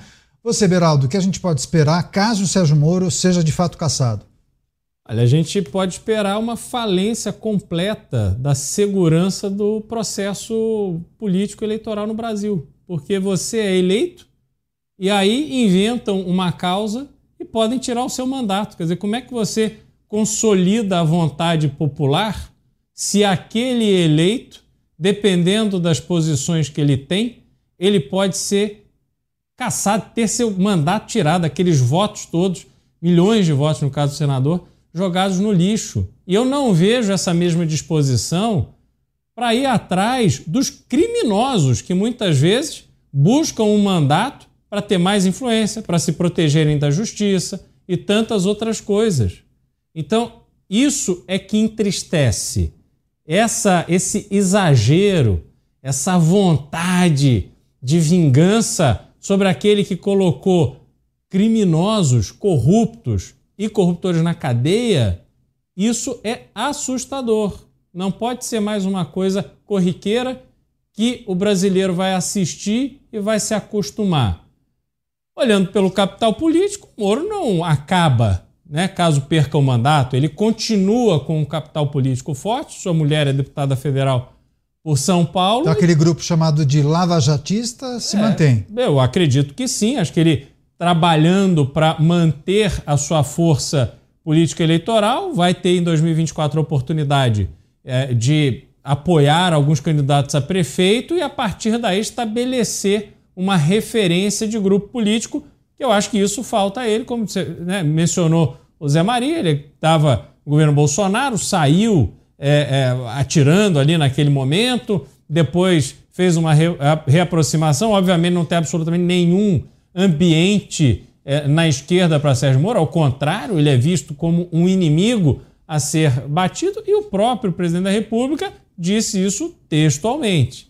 Então, a situação de Sérgio Moro eu vejo dessa forma. Ele, caso é, enfrente essa consequência absurda, vai ter que trabalhar para fortalecer o seu legado e a sua importância política no Brasil. Pois é, porque muitos, inclusive, apostavam que ele sim poderia ser o substituto de Jair Bolsonaro. Bem, vamos aguardar o desenrolar desse processo. Claro que a gente vai voltar a tratar disso aqui no programa Os Pingos nos Is, mas a gente tem que falar, lógico, da Argentina, porque Javier Milei publicou um decreto que corta cerca de 5 mil servidores públicos do país. Essa medida impede a renovação de contratos de trabalhadores firmados entre 1 de janeiro e 31 de dezembro de 2023. Apesar do governo afirmar que a medida pode resultar em 5 mil demissões, Alguns jornais locais apontam o impacto de até 7 mil empregados do Estado. Os órgãos que decidirem não demitir os funcionários devem apresentar uma justificativa ao governo. Você, José Maria Trindade, não dá para falar que as pessoas não sabiam, né? Na plataforma de governo ou na campanha eleitoral, Javier Milei falou sim enxugar a máquina pública. Tá aí. É, não, necessário, primeiro, assunto de primeira linha. Eu insisto muito aqui. Você sabe que jornalista não tem muita habilidade numérica, né? Eu, eu até brinco, se alguém quiser contratar jornalistas e fazer uma dinâmica de grupo, é só passar um monte de conta. Aí quem acertar as contas, você já manda embora. Não, você não serve para ser jornalista, não. Mas eu tenho uma predileção ali para falar do orçamento e insistir. É, é, assim, jornalista não gosta mesmo de confunde milhão com bilhão numa facilidade danada. Mas é, é porque a área, atividade humana, né, não é exatamente a atividade exata. Mas é, o orçamento da União, de 5 trilhões e 500 bilhões, é, 2 bilhões e 200 bilhões para o serviço da dívida, e 2 bilhões para pagar salário.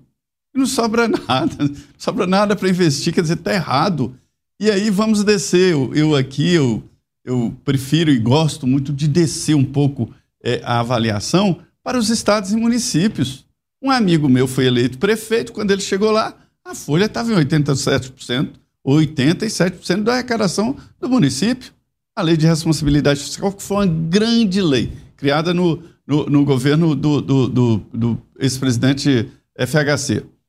Grande lei, responsabilidade fiscal. Estabelece que é 60% da receita líquida, já estava em 87%. Aí eu falei, sabe o que você faz? Você chega lá e demite todo mundo. Você chama o advogado, quem pode ser demitido aqui? Todo mundo, absolutamente, 100%.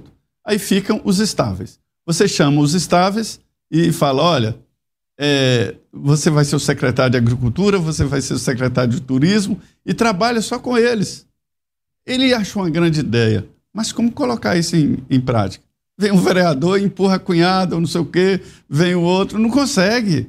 A política não consegue. Então, assim, o Milley foi eleito sem as amarras naturais da política. Então, ele pode, ele tem autonomia para fazer isso, porque não tem deputado nenhum, até porque não tem deputado no Congresso. É a parte frágil do governo dele. Para dizer, olha, coloca meu cunhado aí, coloca minha irmã aí, não tem, né? Então, assim, a Folha é proibitiva no Brasil e imagina na Argentina, onde não há emprego na iniciativa privada. É uma grande iniciativa. Uma grande iniciativa, porque, por exemplo, dá, é, é, é, o, dá vigor à proposta dele de fazer o país melhorar. A grande dificuldade dele mora dentro do Congresso Nacional.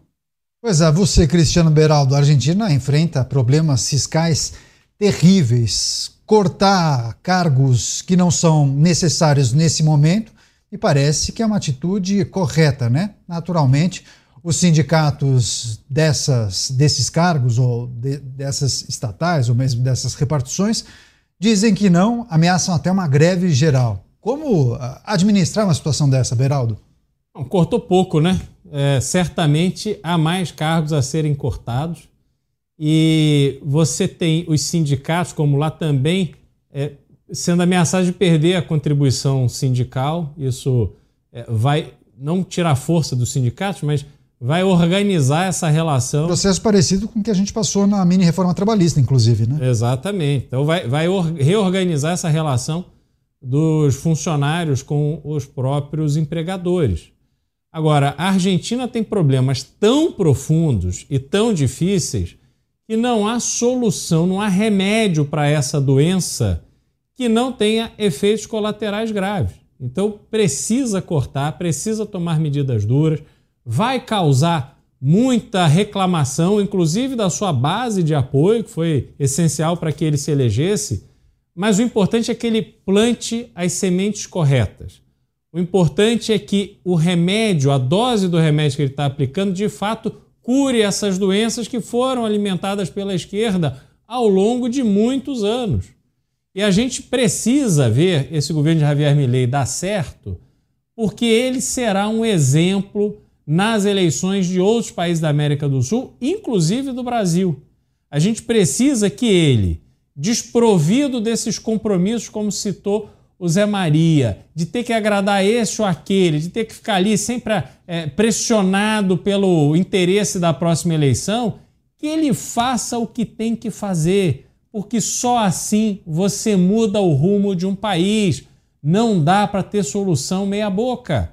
Então, que Javier Milei continue firme no seu propósito de corrigir os muitos problemas da Argentina e que a população vai ter que aguentar a bronca, vai passar aí um, dois, três anos de dificuldade, mas depois vai começar a sentir os efeitos positivos de um país que está bem posicionado, está mais leve, com as parcerias comerciais adequadas e com todos os ingredientes necessários para crescer, desenvolver e trazer prosperidade para a sua população. Pois é, inclusive, né, Zé Maria, quando a gente lê uma notícia dessa, eu me lembro daquela frase que você resgatou do Karate Kid, você se lembra? Você poderia até compartilhar com a gente aqui.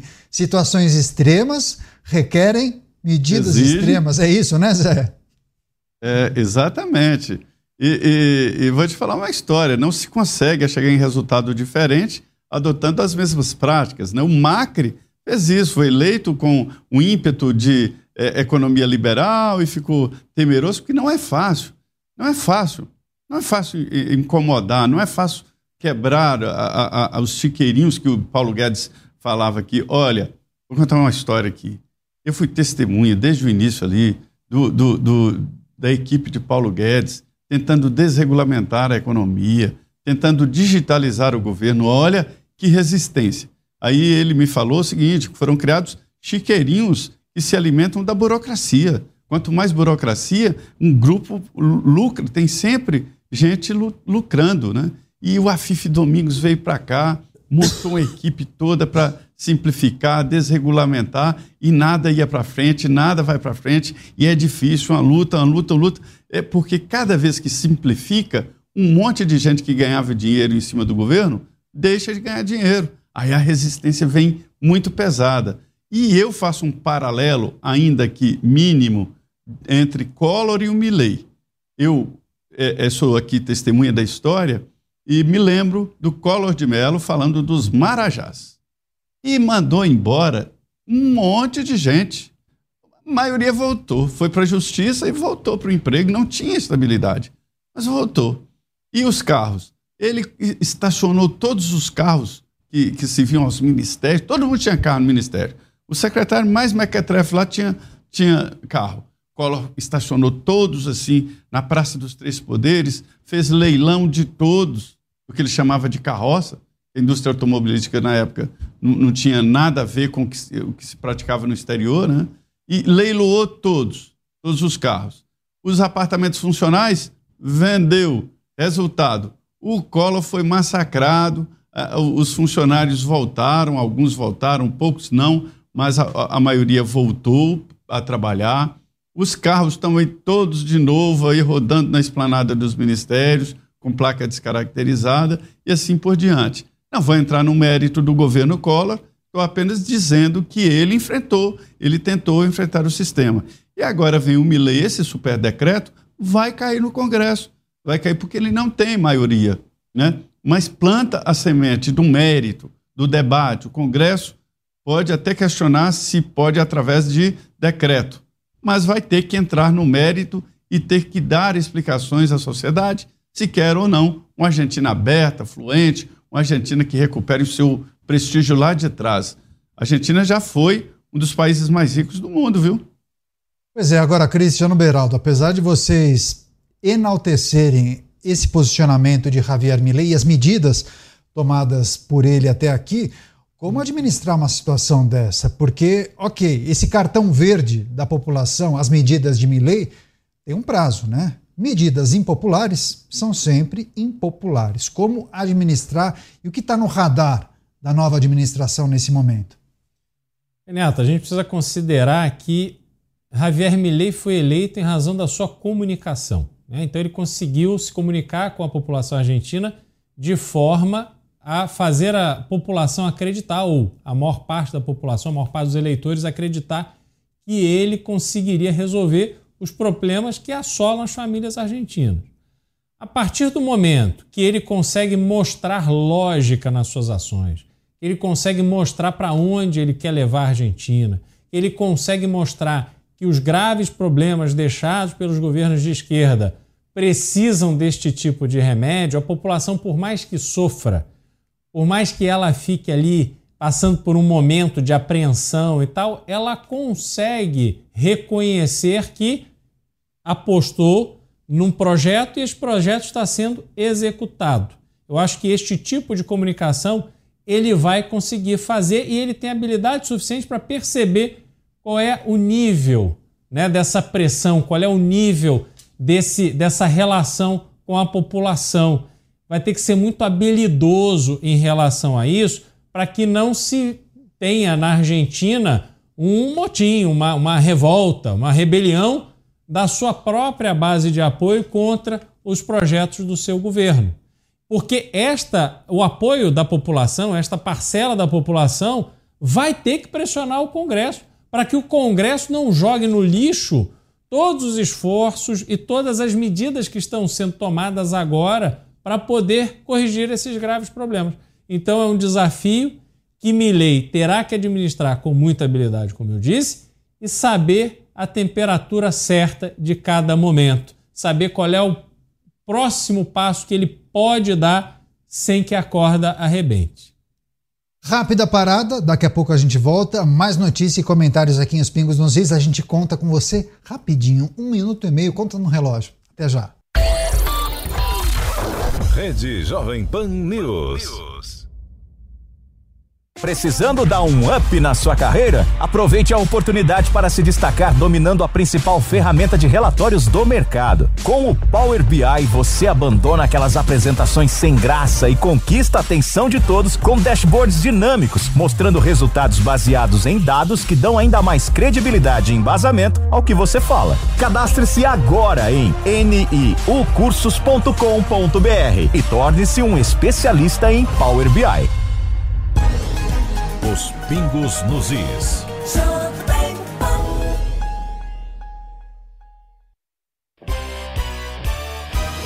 Pensou segurança? Pensou Totality Blindados. Só na Totality Blindados você conta com uma estrutura completa de blindagem de veículos, assistência técnica, além de veículos novos e seminovos blindados. Acesse totality.com.br ou ligue 11 3702 1133 3702 1133. Totality Blindados, há mais de 20 anos protegendo vidas. Exagerou. A conta chega e o fígado reclama. Enjoo, dor de cabeça e mal-estar. Xantinon ajuda no funcionamento do fígado e no metabolismo da gordura. Para você aproveitar o melhor da vida. Xantinon é um medicamento. Seu uso pode trazer riscos. Procure o médico e o farmacêutico. Leia a bula. Já é tempo de realizar todos nossos sonhos conquistar. Vamos juntos para onde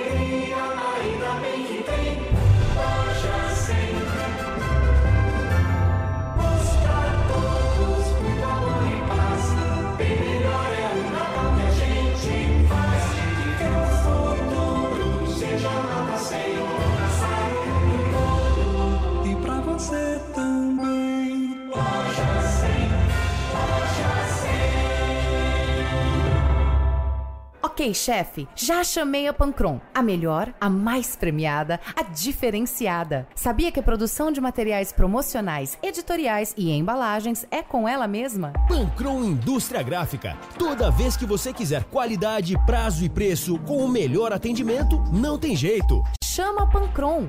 A Pancron resolve. Chama a Pancron, a Pancron resolve. São Paulo, 3340-6901. São Paulo 3340-6901. No restaurante A Bela Sintra, a verdadeira gastronomia portuguesa para o mais exigente paladar.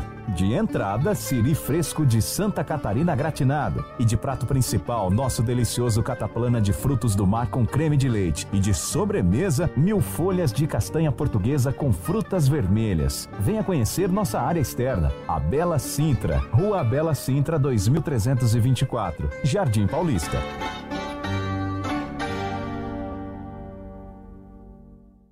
De segunda a sexta, a partir do meio-dia. Eu vou, eu vou tirar, tirar o lacre do bujão. De segunda a sexta ao meio-dia, horário de Brasólia, no rádio e no Toba. Atenção, você que gosta da Jovem Pan, acompanha o programa Os Pingos nos Is e também os demais programas da grade de programação, você identifica que a Jovem Pan é é diferente das demais, né? São vários canais de notícias, só que você gosta da maneira como a Jovem Pan apresenta os fatos e discute os principais temas do Brasil e do mundo. Então, você tem que fazer assinatura no nosso site jp.com.br. Você vai ter acesso a conteúdos exclusivos. Então, Pega o seu celular agora, aponte a câmera para esse QR Code que aparece no lado esquerdo da tela, você que nos acompanha pela TV e pelas plataformas digitais. Além de reportagens exclusivas, os nossos analistas e comentaristas gravam vídeos todas as semanas, especialmente para você que é assinante. Beraldo já gravou uma porção, Zé Maria também. Toda semana coloca vídeos inéditos para você. Tem mais, hein? Assinatura dá direito acesso ilimitado ao Panflix, aplicativo da Jovem Pan, onde muito em breve você vai encontrar todo o arquivo de áudio da Rádio Jovem Pan. Décadas e mais décadas de arquivos, hein? Narrações, coberturas históricas, tudo isso estará disponível para você que é assinante. Você gosta da Jovem Pan? Apoia a Jovem Pan? É seguidor do nosso jornalismo? Entre agora, jp.com.br e faça a sua assinatura imperdível. Não temos mais tempo, ponto final nessa edição. Agradeço demais sua companhia, sua audiência, mandando um grande abraço a ele. José Maria. Está no telão? Ah, não, aqui, na dividida. José Maria Trindade recebeu seu voucher de Acapulco, agora não vai ficar sozinho, né, Zé Maria? Vai encontrar o pessoal. Vou.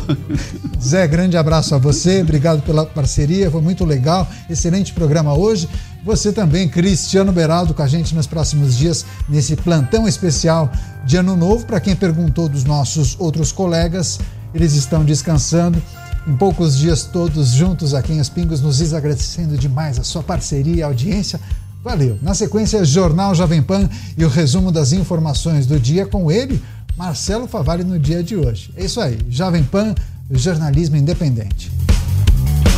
A opinião dos nossos comentaristas não reflete necessariamente a opinião do Grupo Jovem Pan de Comunicação. Realização Jovem Pan News.